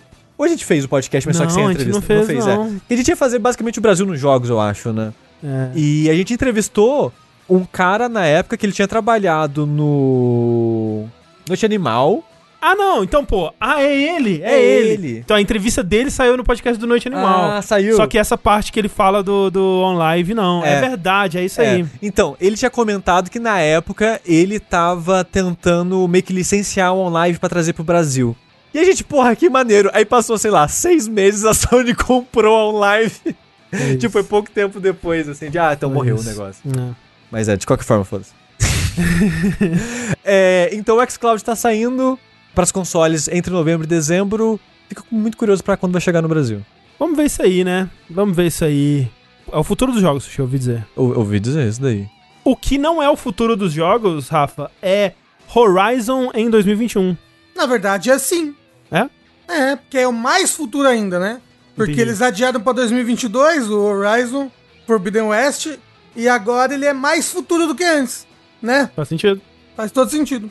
Mas é, gente, a notícia é que o Horizon Zero Dawn, que ia lançar agora no final do ano, foi adiado Forbidden West, na verdade, pra... né? Porra. o Que, o Rafa falou o quê? O Zero, Zero Dawn. Dawn. Ah, eu achei é, que ele tivesse eu falado Forbidden Dawn. Horizon Zero West, né? Horizon Forbidden West, que é o sequência de Horizon Zero Dawn, que seria lançado no final do ano, foi adiado para 18 de fevereiro de 2022. Eles falaram por motivos de pandemia e tudo mais. É que ele tava com aquela data de lançamento meio nebulosa, né? Tipo, eles estavam falando assim, ah, final do ano. Mas nunca É. davam a data. Aí você fica, hum, será que se vai? Forbidden México. Mas aí, olha só, como prêmio de consolação, Rafa, pra você aí que comprou um PS5 pra jogar Horizon 2, Que eu amo o Horizon 1, não é verdade? não, não faça isso. Mas segundo, se você fez isso, eles lançaram um patch pro Horizon Zero Dawn, sim, que agora ele tá jogando, ele tá rodando a 60 frames no PS5, né? Ai, que interessante. Talvez eu até pegue ele pra jogar agora, então. Eu, eu não joguei a expansão dele, né? É. É no, no gelo. Porque toda expansão, todo DLC tem que ser no Sim. gelo. Tá no Da contrato. From Software, né? Como é um jogo da From Software. Isso. Como a versão que tá disponível no naquele PlayStation Collection do PS5 é a com DLC, eu fiquei hum. E se eu jogar quando saiu o, primeiro gameplay, né? Hum, e se eu jogar de novo com a expansão? Fiquei curioso. Pra mim, vontade. é, eu também nunca joguei expansão e no jogo base falta tipo dois troféus, Sushi. Ué, é, é bem tranquilinho de platinar, ainda É. lembro. Porra, eu, eu, eu ia, eu ia reclamar de uma platina que eu tô tentando aqui agora, mas é, deixa pro próximo vértice. Pera aí, mas agora, durante a gravação, você tá tentando? Não. Ué, não pode? Eu, eu, eu gosto que a pausa é porque ele tá jogando. Que- Pera aí, pera aí, deixa eu A pausa que eu tô botando o controle responder. aqui pro lado, ué. Não pode? Não, você pegou um controle de Xbox, Xbox não tem platina, Rafa. Você acha que você É, mas é no Xbox que eu tô tentando platinar o jogo. É Milá que eles chamam no Xbox, sabe? Ô, Milá, o que Milá. eu queria É, tô dizer, ó, milar o jogo. Desculpa mudar o assunto de novo, mas Uhum. obrigado Microsoft por não ter platina, não ter colocado algo semelhante no, no seu né, Uhum. coisa, porque eu joguei o Myst que saiu pra Xbox essa semana no Sei, Game Pass. sei. E se ele tivesse platina, eu tinha platinado. Como ele não tem platina, eu só fechei o Ele jogo. tem um Milá, que é você fazer mil pontos. Mas não é a mesma coisa. Não é a mesma coisa, porque eu não quero fazer 100%, eu quero o troféuzinho da platina ali. Ah, entendi. Não, eu quero fazer 100%. É bom essa versão, Sushi, porque eu tô pensando em jogá-lo no VR. Eu vou falar no próximo vértice, mas eu joguei a versão do Xbox One e eu falei, porra, Myst, né? E eu, hoje eu zerei o original e o Real Myst. Mas pera aí, a versão do Xbox One? É, desculpa, do Series, do Series X. Ah, ok. Do Series X, desculpa. Que é a mesma do VR. A, a versão do Xbox que saiu agora essa semana é a mesma do VR que saiu ano passado pra PC. E é uma ótima versão, eu acho a melhor versão de Myst. Ah, essa nova? É, Ok. eu, acho, eu achei a melhor versão de Myst. Vou jogar no VR. Tendo jogado as três versões principais, Eu nunca joguei Real. Mist. Real Mist é bom também? eu acho melhor que o Myst original. Ah, eu, eu não que gosto sim, né? muito, eu não gosto do esquema de clicar pra passar ah, não, é, é horrível. É, é limitação total, né? Tipo, é Sim. uma parada que... E, e a cada é, atualização remakes do Myst, eles foram deixando o, o design do jogo, dos puzzles, um pouquinho mais polido, um pouquinho mais amigável. Então eu acho que a, a última versão, que é a de 2000, eu acho que é a melhor. Mas você acha que, que devia jogar no VR ou joga, joga no Xbox mesmo? Porque eu nunca joguei Myst. É, se você tem VR, eu acho que talvez jogar no VR fique mais legal. Mas se você só tem um Series S ou X, jogue também porque tá no Game Pass. E a Mist, né? Mist é Mist. Myst é. Myst. Sim, é a melhor treinadora, né, Pokémon de todas. Isso. Por falar então em Pokémon, Rafa, porra, que transição maravilhosa, hein, Rafa? Porra. Por falar em Pokémon, olha aí que loucura. Tivemos um evento Pokémon recentemente, se eu não me engano, semana passada, da gravação desse vértice. E nesse evento eles deram várias informações sobre vários jogos aí de Pokémon. Eu não lembro de mais nada. Vai ter um update para Pokémon Café Mix. O É, melhor e mais lançar. popular jogo de Pokémon. Eles falaram mais umas coisas lá do Pokémon Unite, uns Pokémon que ia lançar. Ah, eles falaram que o Pokémon Unite vai sair pra celular, né? Ah, eles deram a data de lançamento. Que ia É. sair pro celular a gente já sabia, mas eles deram a data Ok. de lançamento. Va- anunciaram o Sylveon no Pokémon Night, que é o meu Pokémon só favorito. E é, eles falaram mais sobre Pokémon Arceus. Pokémon Legends, dois pontos. Arceus. Também conhecido como o Breath of the Wild de Pokémon. Também conhecido como é tudo que os fãs de Pokémon queriam há um milhão de anos. E agora que eles têm, eles odeiam. E detestam muito porque a Game Rafa. Freak não sabe fazer as coisas não. E o jogo tá muito feio. Rafa, Mesmo assim, mas não tá tão feia assim, Rafa. gente. Ah. eu troquei pra tela do vídeo aqui e eu fiquei deprimido. Toda vez que Ah. eu olho esse jogo, eu fico triste. É de Switch. É, não, é pré-alpha, André. Não, vai dar, vai dar tempo ainda. Sabe o que é no Switch também? Breath of the Wild. Ai, meu Deus. Sabe o que que é no Switch também? Monster Hunter de Ubiruba lá, como é que chama o Monster Hunter de. Ubiruba? E sabe qual que é uma das maiores franquias do universo, incluindo coisas fora de videogame? Pokémon! É, porque tipo assim, você fala assim, ah, sabe o que tem no Switch também? Zelda Breath of the Wild. Ah, mas é porque Zelda, né, pô... Caralho, Pokémon, gente. Tá, mas Pokémon é feito pela Game Freak, André. Tem que lembrar disso. A gente não pode exigir muito dessas Não, a gente, pessoas. a gente deve Pode. exigir muito. É. Se a, Não, a gente gente- vai... É por isso que ela fica assim, Rafa. Porque pessoas Não, como você falam, é só Game Freak com a Kaiser. Quanto mais você criar expectativas, mais você vai se decepcionar, André. Cara, eu li uma análise esquisitíssima no Twitter. Lógico, lógico que foi no Twitter, óbvio que foi no Twitter. Culpa minha por ter entrado no Twitter. É, né, ninguém mandou, pau no meu cu. Que tipo, gente, não, que vocês não estão entendendo que eles estão tentando fazer uma estética de livro de história. Ai, caralho, eu vi isso. que é o frame rate é meio baixo e é meio assim mesmo porque é pra ser essa estética, não sei o que. É uma coisa meio flipbook, assim, É. tipo um livro de, de, de histórias. Eu, eu, eu cocei a cabeça, eu cocei a cabeça lendo esse comentário, assim, eu, eu não entendi muito bem, assim, assim, sei lá, né, só quer achar isso. É, o pior lá, é que, tipo, o lance, acho que o lance do frame rate especificamente, eu não sei, eu sou ruim de ver frame rate, vocês me digam. Mas o lance do frame rate era mais no primeiro trailer, né? Esse daí, em questão de frame rate, tá ok. Mas como tá feio, cara? Toda hora que passa uma cena nova, eu falo, não é possível que esse jogo tá feio assim, É gente. porque ele é muito aberto, André, o jogo. Você não tá entendendo.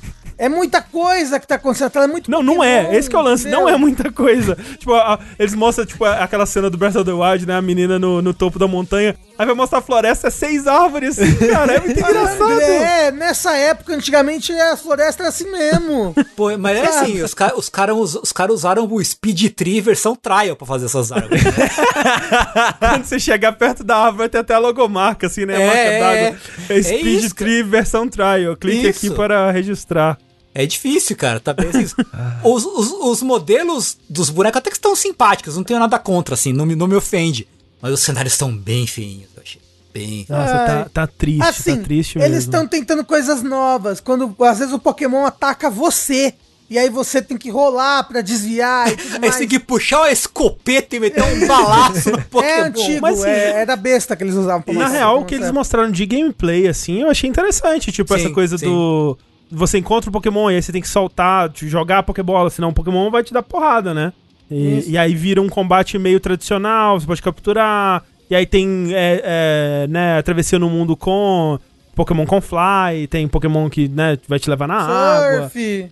É, isso tudo é legal, assim. Caralho, a gente tá vivendo num mundo onde Tales of Arise é lindo. Porque Tales sempre teve a piada de, ah, sempre tá na geração passada, né? É. É, sim. O Arise eu acho tô achando muito bonito. Aí você vai pra Pokémon, que já, Cara. né?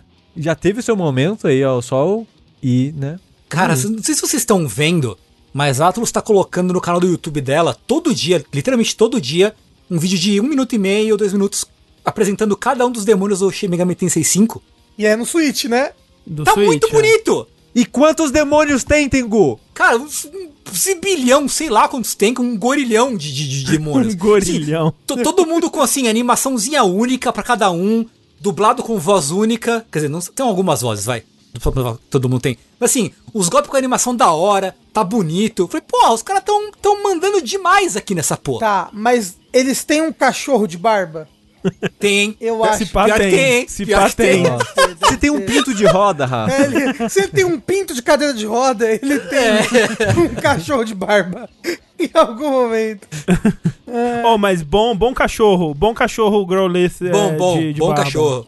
Bom cachorro. Tipo, eu acho que vai vender pra caralho.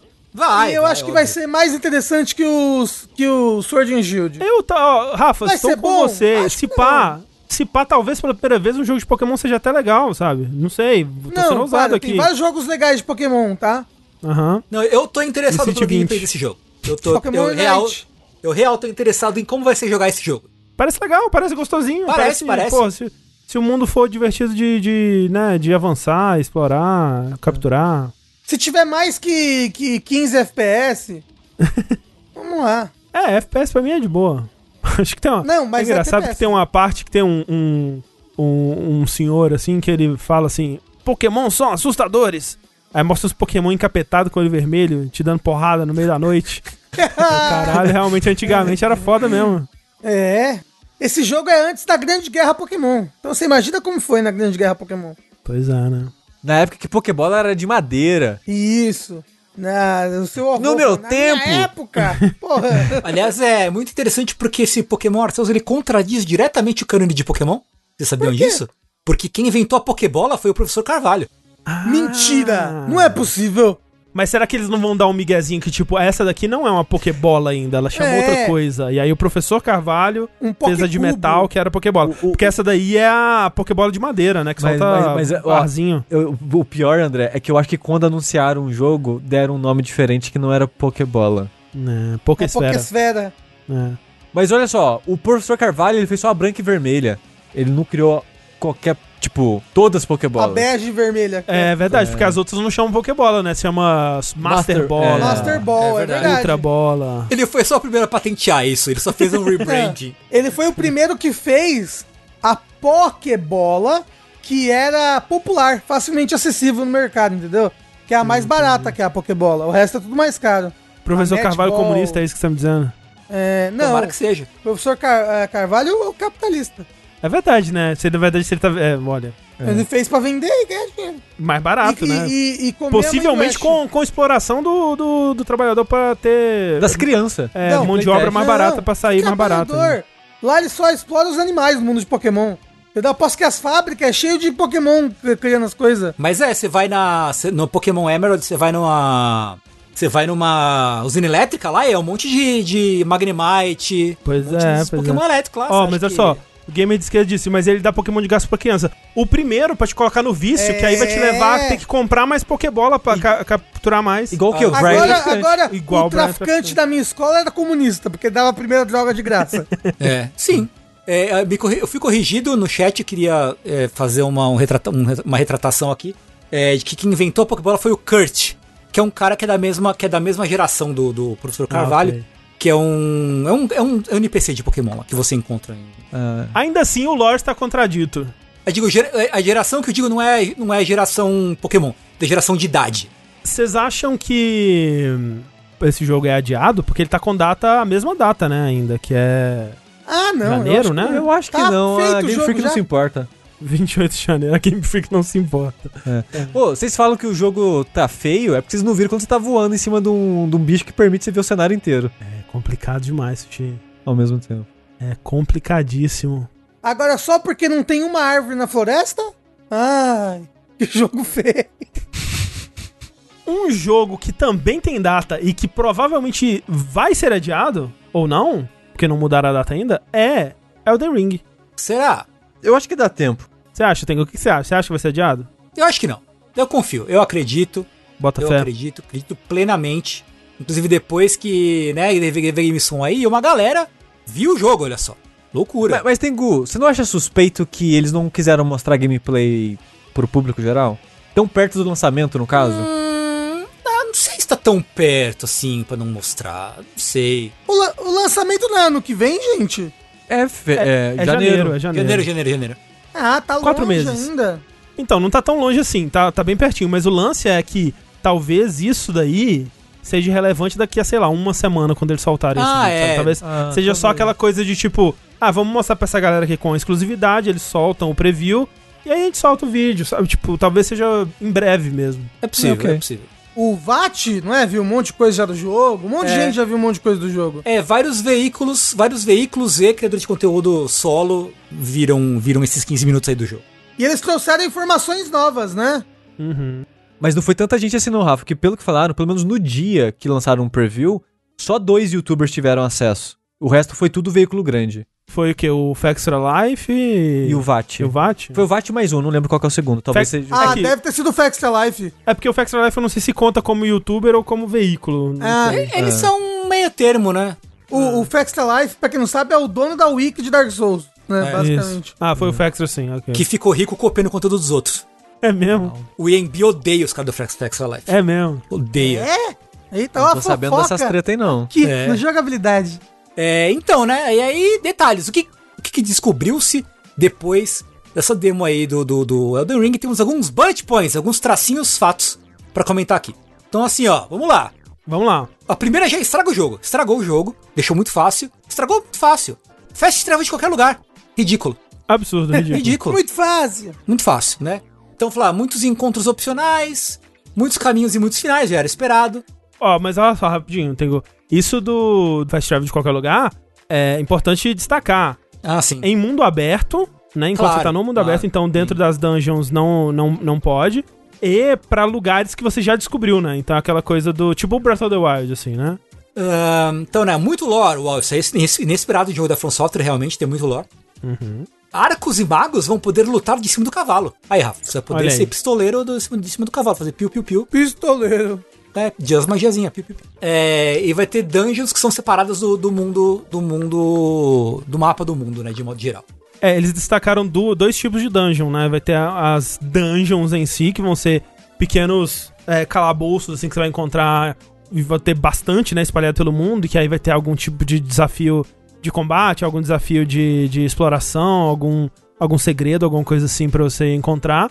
E o que eles estão chamando de Legacy Dungeons, né? Que eles mostraram uma dessas pro, pra quem viu o jogo. E essas sim são as grandes dungeons que vão ser equivalentes a áreas dos jogos Souls antigos, né? Então, tipo, ah, uma Legacy Dungeon vai ser um Undead coisas, né? Um Undead Bug da vida, assim, mais ou menos. Adoro essa franquia. E aí vai ser né, né, no esquema do- dos Souls antigos, né? Então vai ter é, checkpoint, parede de fumaça, chefes. É, vai ser aquela progressão mais tradicional que a gente tá acostumado. E a, a dungeon que eles mostraram, se o nome agora é alguma coisa Veil Castle, um castelo doido lá, que inclusive aparece no trailer, o trailer, eles mostraram pro pessoal que você tem, por exemplo, duas abordagens possíveis, né? Você pode entrar pela frente, que vai ser meio cheio de, de, de inimigos e, e vai ser mais difícil na parte do combate. Ou você pode ser mais stealth e entrar pra uma, uma entrada secreta na lateral do, do castelo, que também vai ter muitos desafios, mas vai ser um ritmo diferente de exploração. E isso é muito interessante, assim, de você estar aproveitando o fato de que é um jogo aberto, né? Não simplesmente ter um lugar no, no jogo no mundo aberto que vai te teleportar para um momento Souls, assim, mas você poder explorar esse momento Souls de diferentes possibilidades, diferentes modos, estratégias, dependendo do seu personagem também. Isso, isso é muito legal, assim. E não, não só isso, eles falaram que as dungeons em si estão muito bem adaptadas para as habilidades novas que tem no jogo, né? Porque o pessoal do Extra Life, principalmente, eles falaram que assim, é Dark Souls 3, assim, tipo, o jogo ele joga como Dark Souls 3, assim, muito parecido. É diferente, por exemplo, do que foi Bloodborne ou Sekiro, que é tipo, Dark Souls tá aqui, vamos para o lado, né? Vamos, vamos tentar uma coisa que é parecida, mas que você tem que jogar de uma forma diferente, pensar de uma forma diferente. As estratégias que você usava em Souls não vão funcionar exatamente aqui nesses outros casos. Nesse não, é Souls, mas vamos construir em cima disso. Então eles acrescentam, por exemplo, o pulo, ou a mecânica de stealth do, do, do Sekiro, ou, por exemplo, eles têm também, trazendo do Sekiro, e é uma mistura, na verdade, de Sekiro com Bloodborne, que é o, a quebra de postura, né? Então você tem, todo inimigo ele tem uma, vai ter uma barra de postura tipo Sekiro, só que ela vai ser invisível. E aí você vai poder quebrar a postura dos inimigos. Aí é poison, tipo poison então em Dark Souls. É, só que o efeito é como se fosse a barra de postura, porque aí você consegue dar, tipo, um visceral attack quando você quebra. Mas a- isso desde o Dark Souls 2. Quando você quebra assim? Não, a não, defesa ah, do inimigo, não. você pode dar um Visceral Attack. Não, não, não, não, não. Sim. Não, sim. Quando você quebra o poise, não. Não. O, O, o Dark Souls 2. É, Quando o você quebra a não. defesa. A defesa. Não, mas, a- Não, aqui, mas aqui não é defesa. É, não é defesa. Não é defesa, é poison. Eu não tô entendendo o que o Rafa tá querendo falar. Ué, porque quando seu inimigo tá defendendo no Dark Souls 2 e 3 e você quebra a estamina dele, ele fica numa posição pra você dar um ataque diferenciado nele. Sim, mas aqui não é envolvendo a defesa especificamente. É como se fosse uma postura. É, tipo, tipo Sekiro, sabe? Não, não, é, não é necessariamente você.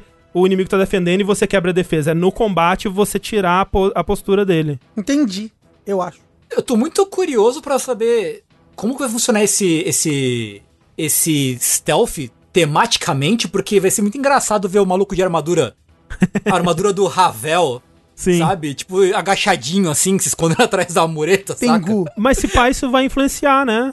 É, sim, É, sim, sim. e é. se, na verdade, a armadura fizer mais barulho, talvez você não consiga É, ficar vai em ser stealth, legal, né? na verdade. Por estar Talvez com a tenha um status entendeu? de stealth que modifica de acordo com o peso da sua armadura, sei lá. O, o, o Demon Ah, ou de acordo com já o tem tipo isso. de armadura, sabe? Tipo, sei lá, se a armadura é de pano, ela Sim, sim. faz menos barulho. É, no, no Demon Souls já tem isso. Se é fantasma, você faz menos barulho. Se tá com armadura pesada, faz mais barulho. Se você tá humano, faz ainda mais barulho. Não. Assim, tô curioso pra ver como.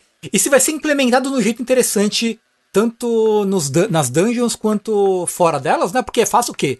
Mecânica de combate é fácil você pensar em como que eles vão implementar isso, mas stealth eu tô, eu tô bem curioso se vai ser um uso. Vai ser só uma gimmickzinha que vai usar de vez em quando, ou se vai ser uma coisa que, ok, vai fazer parte da, da, da experiência central do jogo, independente de onde você estiver, sabe? Talvez dependendo da sua build, Tengu. É, sim. Talvez. É, mas é, o lance é o, o que o Tengu tá falando é. Será que se eu quiser fazer uma build de stealth, eu vou ter oportunidade suficiente pra abordar as coisas com o Isso, stealth? Ou isso. vai ser só no momentinho aqui, no momentinho ali, mas no geral eu não vou ter essa possibilidade. E assim, o que eles estão falando é que ele é um jogo que ele tá sendo muito focado em te deixar jogar como você quiser. Uhum. Te dar viabilidade independente do tipo de build que você tá fazendo. Mas eu chuto que o stealth vai ser tipo Sekiro, né? Porque o Sekiro você É. não joga ele só stealth. É, É, isso uma que- possibilidade, uma ferramenta. Isso que eu ia perguntar, tipo, você achou ok o jeito que foi implementado no, no Sekiro, Zengo Stealth? Eu acho que sim, eu acho que sim. na Eu que quantidade, assim, porque Sim, eu, sim, eu, sim. eu acho que realmente, tipo, o Sekiro não é que você consegue passar o jogo inteiro no stealth, mas eu acho que tá o suficiente ali, sabe? É, pra- eu acho, eu acho. A preocupação é como eles implementam isso num, num, no contexto de mundo aberto. Mundo aberto, é. Tipo, um exemplo que eles deram é essas caravanas, né, que eles aparecem no trailer, até sendo é, transportado por uns demônios com um- uma coisa fincada no peito, assim, né? Que essas caravanas, elas são dinâmicas, né? Então elas, você consegue encontrar elas pelo mundo aí. E elas têm uma rota onde elas param no acampamento, por exemplo, para abastecer ou coisa do tipo. E aí elas podem ficar guardadas por soldadinhos. E aí, enquanto elas estão sendo guardadas, você pode ir no stealth, né? É, e eles até falam de um, um dardo é, de veneno pra atacar os inimigos silenciosamente. E aí você consegue roubar o, o que tem dentro da, da caravana que tem tesouro, sei lá. Enfim, depois de 10 anos, a From conseguiu. Porque no Dark Souls 1, os Dark Knight já era pra ser isso, né? Ah, é? É um inimi era, era um pra ser inimigos que iam ficar é, rondando Lordran. Tipo, meio que. Vamos ver se não tem nada de errado aqui. Só que aí depois eles. Ah, não, só vai ter, tipo, em locais específicos mesmo. Aí no Dark Souls 2, o Pursuer era pra ser isso, o inimigo Ah, é que, ia, verdade, é que ia te perseguir ao longo do Uhum, jogo, uhum. que ia estar rondando e visitando os locais. Aí acabou que não também. No máximo no Scholar que tem mais Pursuer, mas é isso. É, tipo, pelo que as pessoas estão falando, é, é difícil até saber o que, que é, por exemplo, uma experiência é, dinâmica versus algo que você só vai perceber que não era dinâmico quando você jogar o suficiente. Então, por exemplo, tem um, um cara que ele fala de um momento que ele tava enfrentando uns inimigos, assim, aleatórios no meio do, do, do mundo. E do nada chegou um dragãozaço e começou uma batalha. E ele não conseguiu finalizar Skyrim. o dragão e tal. É. É algo dinâmico que vai acontecer? Como é que vai ser isso, né? Pode ser interessante. Ou, ou era, era um momento mais scriptado do jogo mesmo, né? Difícil dizer por, esse- por esses 15 minutos que o pessoal viu mesmo. Eu, eu acho que se ele. Eu acho que um jogo que faz bem isso é Dragon's Dogma, por exemplo, de você ter momentos de tipo, ai caralho! Vem um grifo, passa, bate tudo e vai embora, assim e tal. Pois é. Mas mesmo no Dragon's Dogma, esses momentos são scriptados, né? Sim, sim, tipo, sim, sim, sim. eles têm chance de acontecer nesse lugar aqui. Isso. A- sim. Até que você pode forçar, inclusive, tipo, é, meu Deus, não aconteceu o evento. Entro numa porta aqui, downloading, volto Ah, e sim. aconteceu o evento, entendeu? Sim, sim, sim. Mas o que eu quero dizer é que se isso for implementado de um jeito que é realmente, talvez, né, seguindo aí o que o pessoal tá falando, se for uma coisa realmente dinâmica e aleatória e tal, pô, vai ser legal pra caralho, vai te dar um- uma sensação Sim. de, de exploração, assim, tipo, ok, esse é um, esse é um mundo perigoso, Perigoso, bizarro, é. né? Justamente Imprevisível, né? isso. Até, É, assim, é, tipo, é, é, é, é. O, o Mafia Kawaii ali falou que, é, eles, que acho que eles não aproveitaram a parceria com o Martin o suficiente. E outra coisa que eles falaram sobre a história do mundo e tudo mais é que a história ela vai ser mais na vibe de Sekiro, assim, no sentido de que vai ter mais personagens e cutscenes e acontecimentos de fato e não só lore, assim. E que isso é, é parte do que o Martin ajudou a criar. E assim, como é que você sabe que não aproveitou como É, poderia a parceria? Não jogou o jogo? Você não sabe a história do jogo? Você não viu nada do jogo? Pois é, tem isso também. É isso, o Martin Scorsese. Isso vai ser um, um jogo de 100 horas sobre pessoas ficando velho. Senhoras. Não duvido. eu não duvido. É, a minha primeira personagem vai ser uma velhinha. Então o nome dela vai ser Senhora. É, Tengu, você tá mais animado depois do preview? Eu tô, sabia que eu tô? Eu acho que talvez tenha passado a, a- a, entre aspas, decepção do trailer ser muito Dark Souls. De ser um Dark Souls 4? É, e agora eu já tô tipo, ok, eu, eu já aceitei no meu coração. E vendo que eles estão tomando um cuidado, de novo, em fazer o- esse lance do mundo aberto ser interessante, ser muito aparentemente criativo e, e variado e tal. Ok, agora eu tô, tô- eu estou progressivamente ficando mais empolgado pra jogar. E você, Rafa? Assim, eu tô, né? Mesmo que, tipo, eu já tava antes, porque, tipo, caralho, é Dark Souls 4, porra. O Rafa vai finalmente poder fazer um maguinho de novo. É, e eu, tipo, gente, pelo amor de Deus, Dark Souls 3 já é muito velho. Eu tô precisando do Dark Souls 4 já. Da Dark Souls 3 vai fazer 6 anos já que o jogo lançou. Dark Souls 3 é de 2016. Ano que vem faz 6 anos. É, começo, começo de 2016. É, tipo, acho que já tá na hora de um Dark Souls 4 aí. E esse daí parece que vai ser mais do que só um Dark Souls 4, sabe? Ele tá trazendo Vai ser um Dark Souls ideias 5. novas. Isso, É um- exato. É um Dark Souls Plus. Tipo, não, não mexeu. Acho que não mexeu no, no- no- na minha expectativa, no meu hype. Acho que tá o mesmo, assim. Porque eu acho que muito do que eles mostraram é coisas que eu torcia por e esperava. é, Que eu presumia que era o a forma que a From Software ia é, abordar isso. E eu só tô, tipo, ah, que bom, que bom que é assim. Que bom que eu não me decepcionei. E você tá como, Sushi? Agora que você falou que o combate é bem Dark Souls 3, que tipo, no trailer já parece que é muito Dark Souls 3, Aham. são as mesmas animações e tal. É, até as, as weapon arts que agora estão Sim. usadas de maneira diferente ainda são, do que mostraram, muitas das mesmas. É, eu fico bem triste com isso. Mas é, uma das coisas que eu gosto muito dos jogos da From é o mundinho, a exploração, é coisas secretas, é se perder lá, é ambientação. Que, por exemplo, em questão de mundo, eu, não, há- eu meu favorito é no Dark Souls 1. Uhum. Porque eu gosto muito desse mundinho interconectado. Eu sei que Sim. não é todo mundo que se importa com isso, mas eu, eu gosto muito disso. Então, é um dos motivos que eu gosto tanto. E aquela parada de você poder ver o mundo todo de qualquer lugar, que depois eles meio que tentaram fazer umas gambiarras pra. nos outros jogos, no, tipo no Bloodborne e no Dark Souls 3. Mas você sente que é meio que uma gambiarra, né? Porque no 1 é, mas você sente que é de verdade. E lá é ao contrário, né? Sim, No- nos sim. jogos mais recentes, eu acho. E esse jogo, ele é isso, ele é um jogo de mundo aberto, não tem como mentir. Tá Você- vendo aquela montanha? é, você pode ir lá. você tem que fazer essa parada. Então, ter esse mundo da From Software com os segredos e as coisas, e a construção dela e a vibe que ela faz. Por mais que seja combate Dark Souls 3, que eu acho o, o pior dos combates Dark Souls, é, eu fico animado pelo resto do jogo. É, e Então- assim, é, a base é o combate de Dark Souls 3, mas tem muita Sim. coisa nova que pode mudar, né? Tipo, Sim, sim, sim. como que o, o pulo vai alterar essas coisas, É, ou, então. ou armas diferentes, ou coisas Na tipo. verdade, uma das coisas que me animam é essa influência de Sekiro, né? Que, para que É, estão exato. colocando um pouco. Dependendo de como for aplicada essa influência, eu acho que o combate vai ficar significativamente melhor pra mim, né? Que eu acho que eu sou da me- mesma opinião do, do Sushi com relação ao combate do Dark Souls 3. Então eu acho que pode ficar bem legal o combate, na verdade. É, O Rafa concordou. pulo. Isso. Isso. É, vale, tem um coach meu aí, que se tem pulo, o jogo é Tem bom. pulo, é. Tem... Uma outra coisa que acabou confirmando algo que eu acho que era. Era, um- era um daqueles rumores que não, né, já tinha sido meio que comprovados, né? Mas que nunca foi falado oficialmente pela From, né? Que era o lance do projeto gay roludo. que na verdade era eh, chamava Project GR por causa de Great Rune, né? E as almas desse jogo se chamam runas, runes. Então tem alguma coisa na história aí com runas que vem do. Com grandes runas? É, tipo, gra- o, o, o nome do projeto era Grande Runa, né? Mas a, a- a- as alminhas, né, são as runas. Então você quer dizer que você vai ficar pegando gay roludos o jogo inteiro? Exatamente. Porra, Grande rola. é Boyfriend Porra, Dungeon, tudo de novo.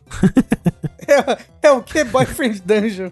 É, ou pode ser um bagulho tipo, ah, as runas você, você pega pelo mundo e equipa pra dar atributos X pro seu boneco, Então, sabe? Essas só as grandes runas. As pequenas runas Ah, você troca no mercado negro.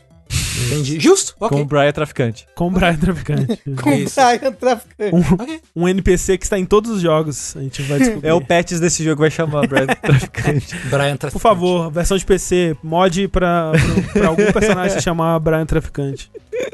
Você pode criar o seu personagem principal e chamar ele de Brian Traficante. Mas olha só, de repente, sem que a gente pudesse perceber, o começo de 2022 está abarrotado de jogos. Vejam só: Elden Ring, em 21 de janeiro. Pokémon Legends Arceus, dia 28 de janeiro.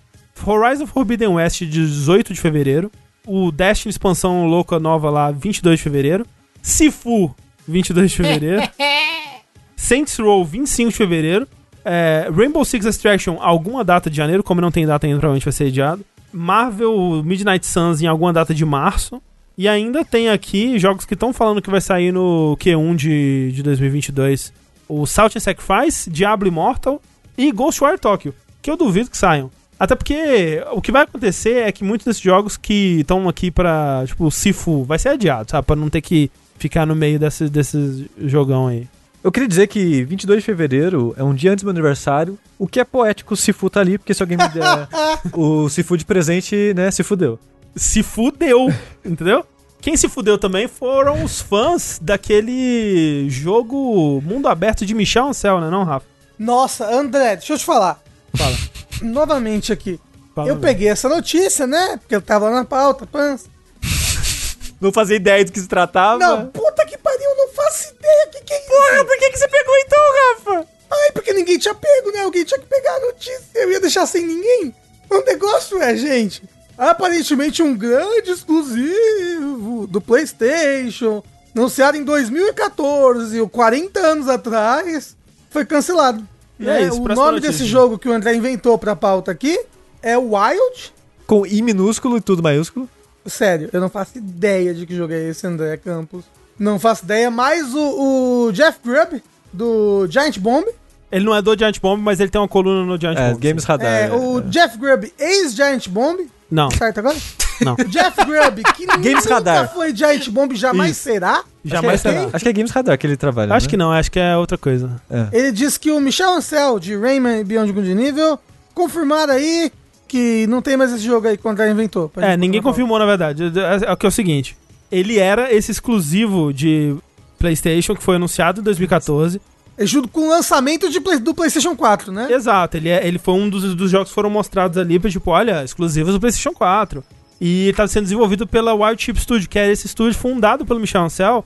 E você pensa, ah, mas o Michel Ancel não é da Ubisoft, ele não estava trabalhando em Beyond Good and Evil 2. Sim, ele estava trabalhando em Beyond Good and Evil 2, mas numa, numa, num cargo de, de contratado, né, externo. PJ. assim, PJ, porque ele já tinha saído da, da Ubisoft e fundou esse estúdio que, né, era a, a, a grande paixão dele aí fazer esse jogo Wild, que era um jogo com um mundo aberto procedural, que você controla um, um- um homem, um, um- um ser humano pré-histórico, sei lá, que tem uns poderes xamânicos de encarnar os animais e controlar eles pra te ajudar, e você pode jogar com todos os bichos. É uma, um daqueles jogos que você olha assim e fala assim, não, não tem nenhuma chance de dar bom isso aí, cara. Mas nenhuma chance. E de fato, né? E aí, é, o jogo ele foi mostrado em 2014 pela primeira vez. Teve um, um demo de gameplay em 2015 e nunca mais apareceu, né? A última vez que ele foi comentado sobre, né, foi quando o Michel Ancel se aposentou da indústria, que a gente comentou aqui no, no Vértice ano passado, que ele falou assim, gente, ó, tô me aposentando, mas os dois jogos que eu tô trabalhando tá ótimo, viu? O pessoal do and Evil tá tudo certo, tá tudo em cima. O pessoal do Wild, nossa, tá topíssimo, pode acreditar.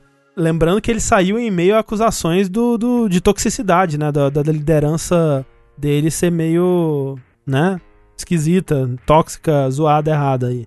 E deu fora, picou-lhe a mula, né? Deixou o pessoal aí. E desde então, obviamente, nesse último ano a gente não ouviu mais falar. E aí tem o Jeff Grubb pra dizer que, segundo as fontes dele, não chegou a ser confirmado pelo estúdio nem por ninguém envolvido no jogo, mas ele disse com bastante certeza que o Wild foi cancelado. Ah, mas ele errou sobre Elden Ring. Ele errou sobre Elden Ring, é O verdade. que, que ele falou de Elden Ring? Ele falou que acho que ia estar na E3, alguma coisa assim, não tava. Foi, foi algo nesse tipo, nesse É. sentido. assim. Ah, não, então agora já era. Tudo que ele falar de hoje em dia é mentira. Ele errou uma coisa. É, pois é. Então aí, ó, um jogo que ninguém lembrava, como comprovado pelo Rafa, Caramba, do lançamento do Play 4, André. que você podia lembrar. controlar um Sabe por que eu lembro do coelhinho. lançamento do Play 4? O Deep Down. Esse realmente verdade. nunca, nunca, né? E Neck? Esse daí também. é. Não, mas NEC lançou, né? Não lançou Deep não, Down- Rafa, o que você tá falando? Até Ah, parece, é. O imagina. Rafa tem Deck 3. Imagina se o deck tivesse lançado. Eu tenho, eu, eu tenho um Figma do NEC. Como é que você pode falar que não lançou? É verdade. É um Nendoroid, tá, Rafa, por favor. É da mesma empresa, pelo menos. É. A diferença é que um tem cabeça grande. Ligma? É, o Nendoroid tem cabeça grande, não é? E o Figma não. E o Ligma? é. Esse aí tem a cabeça salgada, né? Depende, né? que que é isso? E pra fechar o nosso verso de hoje, que eu não tenho ideia de quanto tempo está levando, porque a gente caiu no, no A meio. gente tá. A gravação está com 3 horas e 13 minutos. Porra, Mas teve uns 13 minutos aí da gente agradecendo as pessoas. a gente tem um relógio biológico incrível. É sempre 3 É horas. sempre três horas. Não, é igual. ó, desculpa, vou alongar ainda mais o podcast. Desculpa, Tengu. A gata.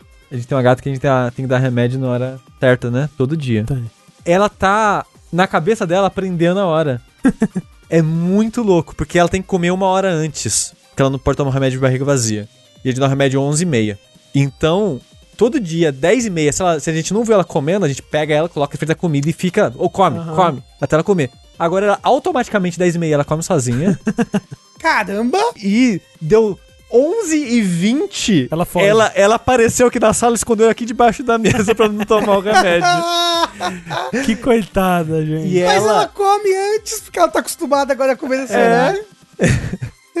e- Ela não relacionou as duas coisas ainda. Não, mas eu acho muito mágico isso que ela sabe agora que, tipo, 11, 11 e 20 ela.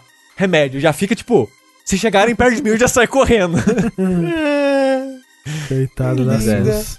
Ai, ai, mas olha só, pra fechar então o vértice, a última notícia que eu tenho aqui é uma atualização sobre algo que a gente comentou aí alguns vértices atrás, que é o lance dos leilões superfaturados de jogos de videogames retrô, na verdade, porque a gente comentou aqui sobre o, o jogo do Mario que tinha sido leiloado a 2 milhões de, de dólares, ou 1 milhão de dólares, sei lá.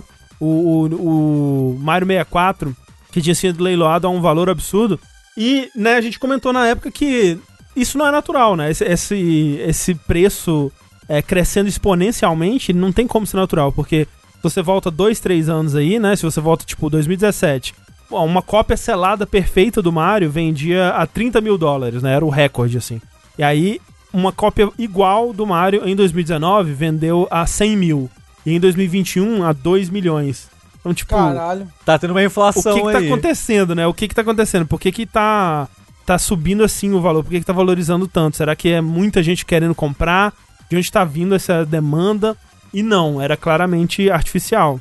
Era claramente lavagem de dinheiro? Não sei se lavagem de dinheiro, mas assim, o- a gente supôs que pudesse ser lavagem de dinheiro, a gente supôs que pudesse ser coisas diversas lá naquele vértice, mas o youtuber Carl Jobst, eu não sei como é que fala o nome dele, mas ele é um youtuber que fala muito de speedrun, da comunidade de speedrunners e tal, ele tá é, documentando aí toda a treta com o Billy Mitchell, por exemplo. É, inclusive eu gosto bastante do canal dele, acompanho. Ele fez um vídeo de quase uma hora dando é, evidências, né, do, do que ele acredita estar acontecendo. Ele mostra quem são as pessoas envolvidas é, nisso tudo aí. Ele mostra quais os interesses e conflitos e conflitos de interesses, né, por assim dizer, entre essas partes diferentes. Então, por exemplo, vamos dizer que você tem um jogo que tá lacradinho assim, você descobriu no- na sua garagem que você tem uma cópia de Super Mario, tá lacrada bonitinha, é, e você quer vender ela, né? Qual que é o processo pra você fazer isso? você levaria essa cópia para uma empresa que faz a análise dela. Por exemplo, uma que a gente comentou, né, que a gente sempre que tá falando desse assunto eu passo um vídeo do, do Pawn Stars, aquele programa, como é que chama em português? Trato. O Trato Feito. Ah, trato feito. Trato Feito. Que é uma empresa que avalia itens de colecionador, né? E aí tem algumas que são especializadas em, em jogos, né? E uma dessas é a Wata Games, né? Que é a que tem aquele, aquele design que a gente costuma mostrar aqui quando a gente fala disso. Que é uma empresa recente até, que está sendo considerada como a maior autoridade em avaliar jogos antigos para né, serem vendidos e, e, e colecionados assim. Aí você leva o seu jogo para ser avaliado por essa empresa e essa empresa vai te indicar para um, uma companhia que vai fazer o leilão desse jogo, como por exemplo a Heritage Auctions, né? Que vai determinar o, o preço e vai fazer o leilão desse jogo, né? vai determinar o, preço com base no mercado e vai fazer o leilão desse jogo. E aí vamos dizer que isso aconteceu em 2019, né? Que o seu Mario foi aquele Mario de, de 100 mil lá que foi vendido. Quem que comprou, né? Quem que comprou esse Mario? Quem que, eh, quem que pagaria, né, em 2019, 100 mil reais por uma cópia de, de Super Mario lacrado, né? E uma das coisas que o Carl faz nesse, nesse vídeo é mostrar que quem comprou esse Mario foi, na verdade, um grupo de três investidores, aí acho que dá pra se chamar assim, Especuladores, né? É pilantra que chama. Tá mais É especulador, né? Especulador, é, que se provaram especuladores, né, mas que sem, sem o contexto talvez fossem investidores ou, ou entusiastas poderiam ser talvez, né, mas sim especuladores. Um deles sendo o cofundador dessa empresa de leilões, da Heritage Auctions. Veja coisa, só que não? coisa maravilhosa. Então assim, eles anunciam o jogo, compram o próprio jogo que tá sendo vendido por um preço absurdo, e aí gera o hype na mídia, né? Gera ah, o bafafá, os sites comentando, o cara aparecendo no, no trato feito. E todo mundo, nossa, mas né, os jogos estão vendendo por bastante dinheiro, que coisa interessante, né? O cara da Wata Games, né, que apareceu no vídeo agora, é um cara de rabo de cavalo, fundador da Wata Games, aparecendo no, no, no trato feito, né, pra falar sobre como, nossa, o mercado de colecionado de, de coleções de jogos está, né, bombando, né, tem muito interesse vindo por aí. E aí, esse jogo que foi comprado pelo dono do, do site de leilão por 100 mil dólares, ele passa um tempo sumido e depois aparece de novo pra ser vendido de novo. E esse jogo ele fica sendo vendido e comprado por preços cada vez maiores. E é o próprio É é o- é o- jogo. É, Não, muitas é o vezes o mesmo Chaves jogo. comprando churros dele mesmo. É. Né? Não tô dizendo que, é, tipo, por exemplo, esse de 2 milhões, não tô dizendo que é o mesmo do cara, mas, tipo, esse jogo ele vai voltar a ser vendido, porque o cara ele vai colocando de novo pra, pra gerar, continuar gerando interesse em cima desses jogos aí. Então, é pra gerar esse interesse. E aí, outra coisa que o, o, o Carl ele fala nesse vídeo é que, obviamente, a Heritage, né, que é o site de leilões, lucra com isso, porque, primeiro, gera interesse de fora de pessoas que, nossa, realmente tá bombando, né, vamos anunciar os nossos jogos aqui. E eles, obviamente, eles pegam uma, uma comissão, né, da venda, então quanto mais caro for, maior a comissão que eles vão pegar.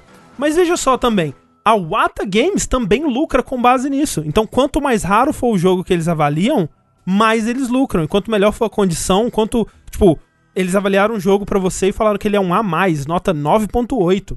Eles vão te cobrar uma comissão baseado no preço que esse jogo tem no mercado. Então, assim, é do interesse deles que esses jogos custem muito dinheiro e que eles avaliem os jogos com é, é, muito caro. Então, tem é, é, casos específicos que o vídeo mostra, onde ele é, fala de uma cópia, por exemplo, de Tomb Raider, que foi avaliada com a A+, uma nota altíssima, mas a cópia estava furada com plástico. Uma um, um cartucho mofado que foi dado a nota alta, porque é do interesse deles que seja a nota alta, porque eles vão receber mais dinheiro, né? Então, tipo, não tem imparcialidade nessa avaliação, sabe? E pior, a Wata Games, né, num- numa versão antiga do site deles que eles encontraram né, no, no Internet Archive, listava a Heritage Auction como parceira. Então, é tipo, é tudo, todo mundo no mesmo golpe, sabe? É impressionante, tipo, toda vez que ele começa a citar um grupo novo, assim, tipo, eles, eles ele começa a falar de é, um cara que de repente começou a surgir em todos os leilões e, e aparecendo como um, um dos maiores colecionadores de games do mundo. E a comunidade de colecionadores de games, tipo, peraí, quem é esse cara? Eu nunca ouvi falar desse cara. E ele tem, tipo, sei lá, 20 jogos de NES. Como assim ele é o maior colecionador do mundo? E era um cara que ele. Um grupo de investidores deu dinheiro pra ele comprar um milhão em jogos pra ele poder falar que, que tava, né, que esse mercado tava bombando e que tava tudo maravilhoso, sair na mídia e poder comprar os jogos do leilão sem dar tanto assim na cara, sabe? Então, tipo, é uma coisa muito louca, cara. E, e, obviamente, os, os caras dessa, dessa empresa, quando começou a sair matéria sobre esse vídeo e tudo mais, eles estão negando tudo isso, porque até, tipo, uma coisa errada, né, que o Carl Jobst fez no, no vídeo dele, é que ele não entrou em contato com essas é, empresas para pegar a versão delas, né, pra dar um, uma chance de, de, de resposta. É assim, porque né, ele não quer ser morto, né, talvez, não tem isso, né. Mas quando começou a sair matéria sobre isso, que as matérias foram pegar a versão dessas empresas, elas falam que não, nada a ver, não tem nada disso, tudo mais.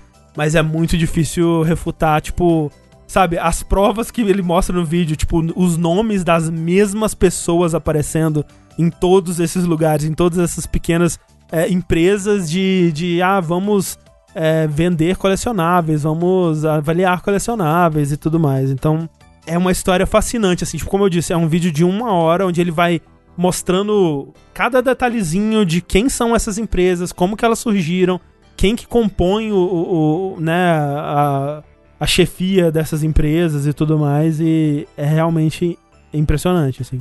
Como disse o Jairo B ali, e há quem acredite na autorregulação do mercado. Isso daí tudo não é passível de. Isso daí não é um crime? Com certeza, se for, se for provado que é isso que eles estão fazendo, é porque eles estão negando, eles estão falando que não rolou especulação. Tipo, tem literalmente um vídeo do cara é, num, num, numa chamada de Zoom, assim, que é tipo um podcast que, que né, alguém gravou lá e tal. E o cara falando, não, eu entrei nessa porque eu quero, né? Eu sei que o, que o mercado ele, ele vai. É, essa bolha ela vai inflar, então vai ficar tudo muito caro e a bolha vai estourar logo. Então eu tenho que tem que vender o quanto antes aqui. Eu tô, tô comprando agora que tá muito barato e esperando chegar no auge do preço aqui para vender tudo e, e, lucrar o máximo possível antes que esses o resto dos colecionadores filho da puta se fodam e, e, é isso aí, galera. Tipo, tem um vídeo dele falando isso, sabe? Tipo, e o cara, não, imagina, não, não, nunca fiz especulação, nem nada disso. Mas então, então essa a, a Wata aí vai, tem que se fuder, né? Essa, tem, a, empresa, a Wata, a Heritage Auctions, todo, todo esse pessoal tem que se fuder. Quem comprou a Wata recentemente? Que ela foi comprada recentemente. Foi uma outra empresa, que é uma empresa... Que é dona da Heritage também, não, não Então, assim. não sei, mas é, a empresa que comprou a Wata é uma empresa de colecionáveis mais geral, que, fala, que trata hum. de cartas, né, okay, e, okay. e outras coisas assim. É, você poderia resumir essa notícia toda em capitalismo? Uma palavra só. Capitalismo. capitalismo. É, inclusive o Dauro Coutinho falou, é, no vídeo mostra que foi o mesmo que aconteceu com o mercado de HQ, moedas e cartões de jogadores de beisebol. É, ele conta essas histórias desses outros colecionáveis e como que não só é a mesma trajetória, como tem pessoas envolvidas lá que estão envolvidas aqui, cara. É impressionante, tipo, André, as conexões, assim, sabe, que ele encontra. A pessoa que ela é bilionária, André, você acha que ela chegou lá como? pois é, né? André, é, é, é exploração de mão escravo na África, sabe? É mina de diamante. Não foi é, não, Rafa. Não é, foi, não é foi poupando o salário no final do mês, Rafa. É, ela poupou Foi não um gastando com, com coisas supérfluas. É, é, guardando um cafezinho por mês. Isso, foi isso. Foi vendendo brigadeiro na porta da, da escola. É, Rafa, se você tem. Se você vende um brigadeiro por 100 reais e 1.400 brigadeiros por mês. Rafa, se você coloca uma criança para vender um geladinho. Isso. Na rua. No final do mês, você contrata três crianças. É verdade. E, e, eu mesmo posso fabricar minhas próprias crianças aqui no meu Pode, vídeo, é verdade. E já botando pra trabalhar também. E é de graça fabricar criança. É. De fato. a mão de obra também. Assim, Você dá um geladinho, a criança fica feliz. A, a, o processo de fabricação pode ser de graça.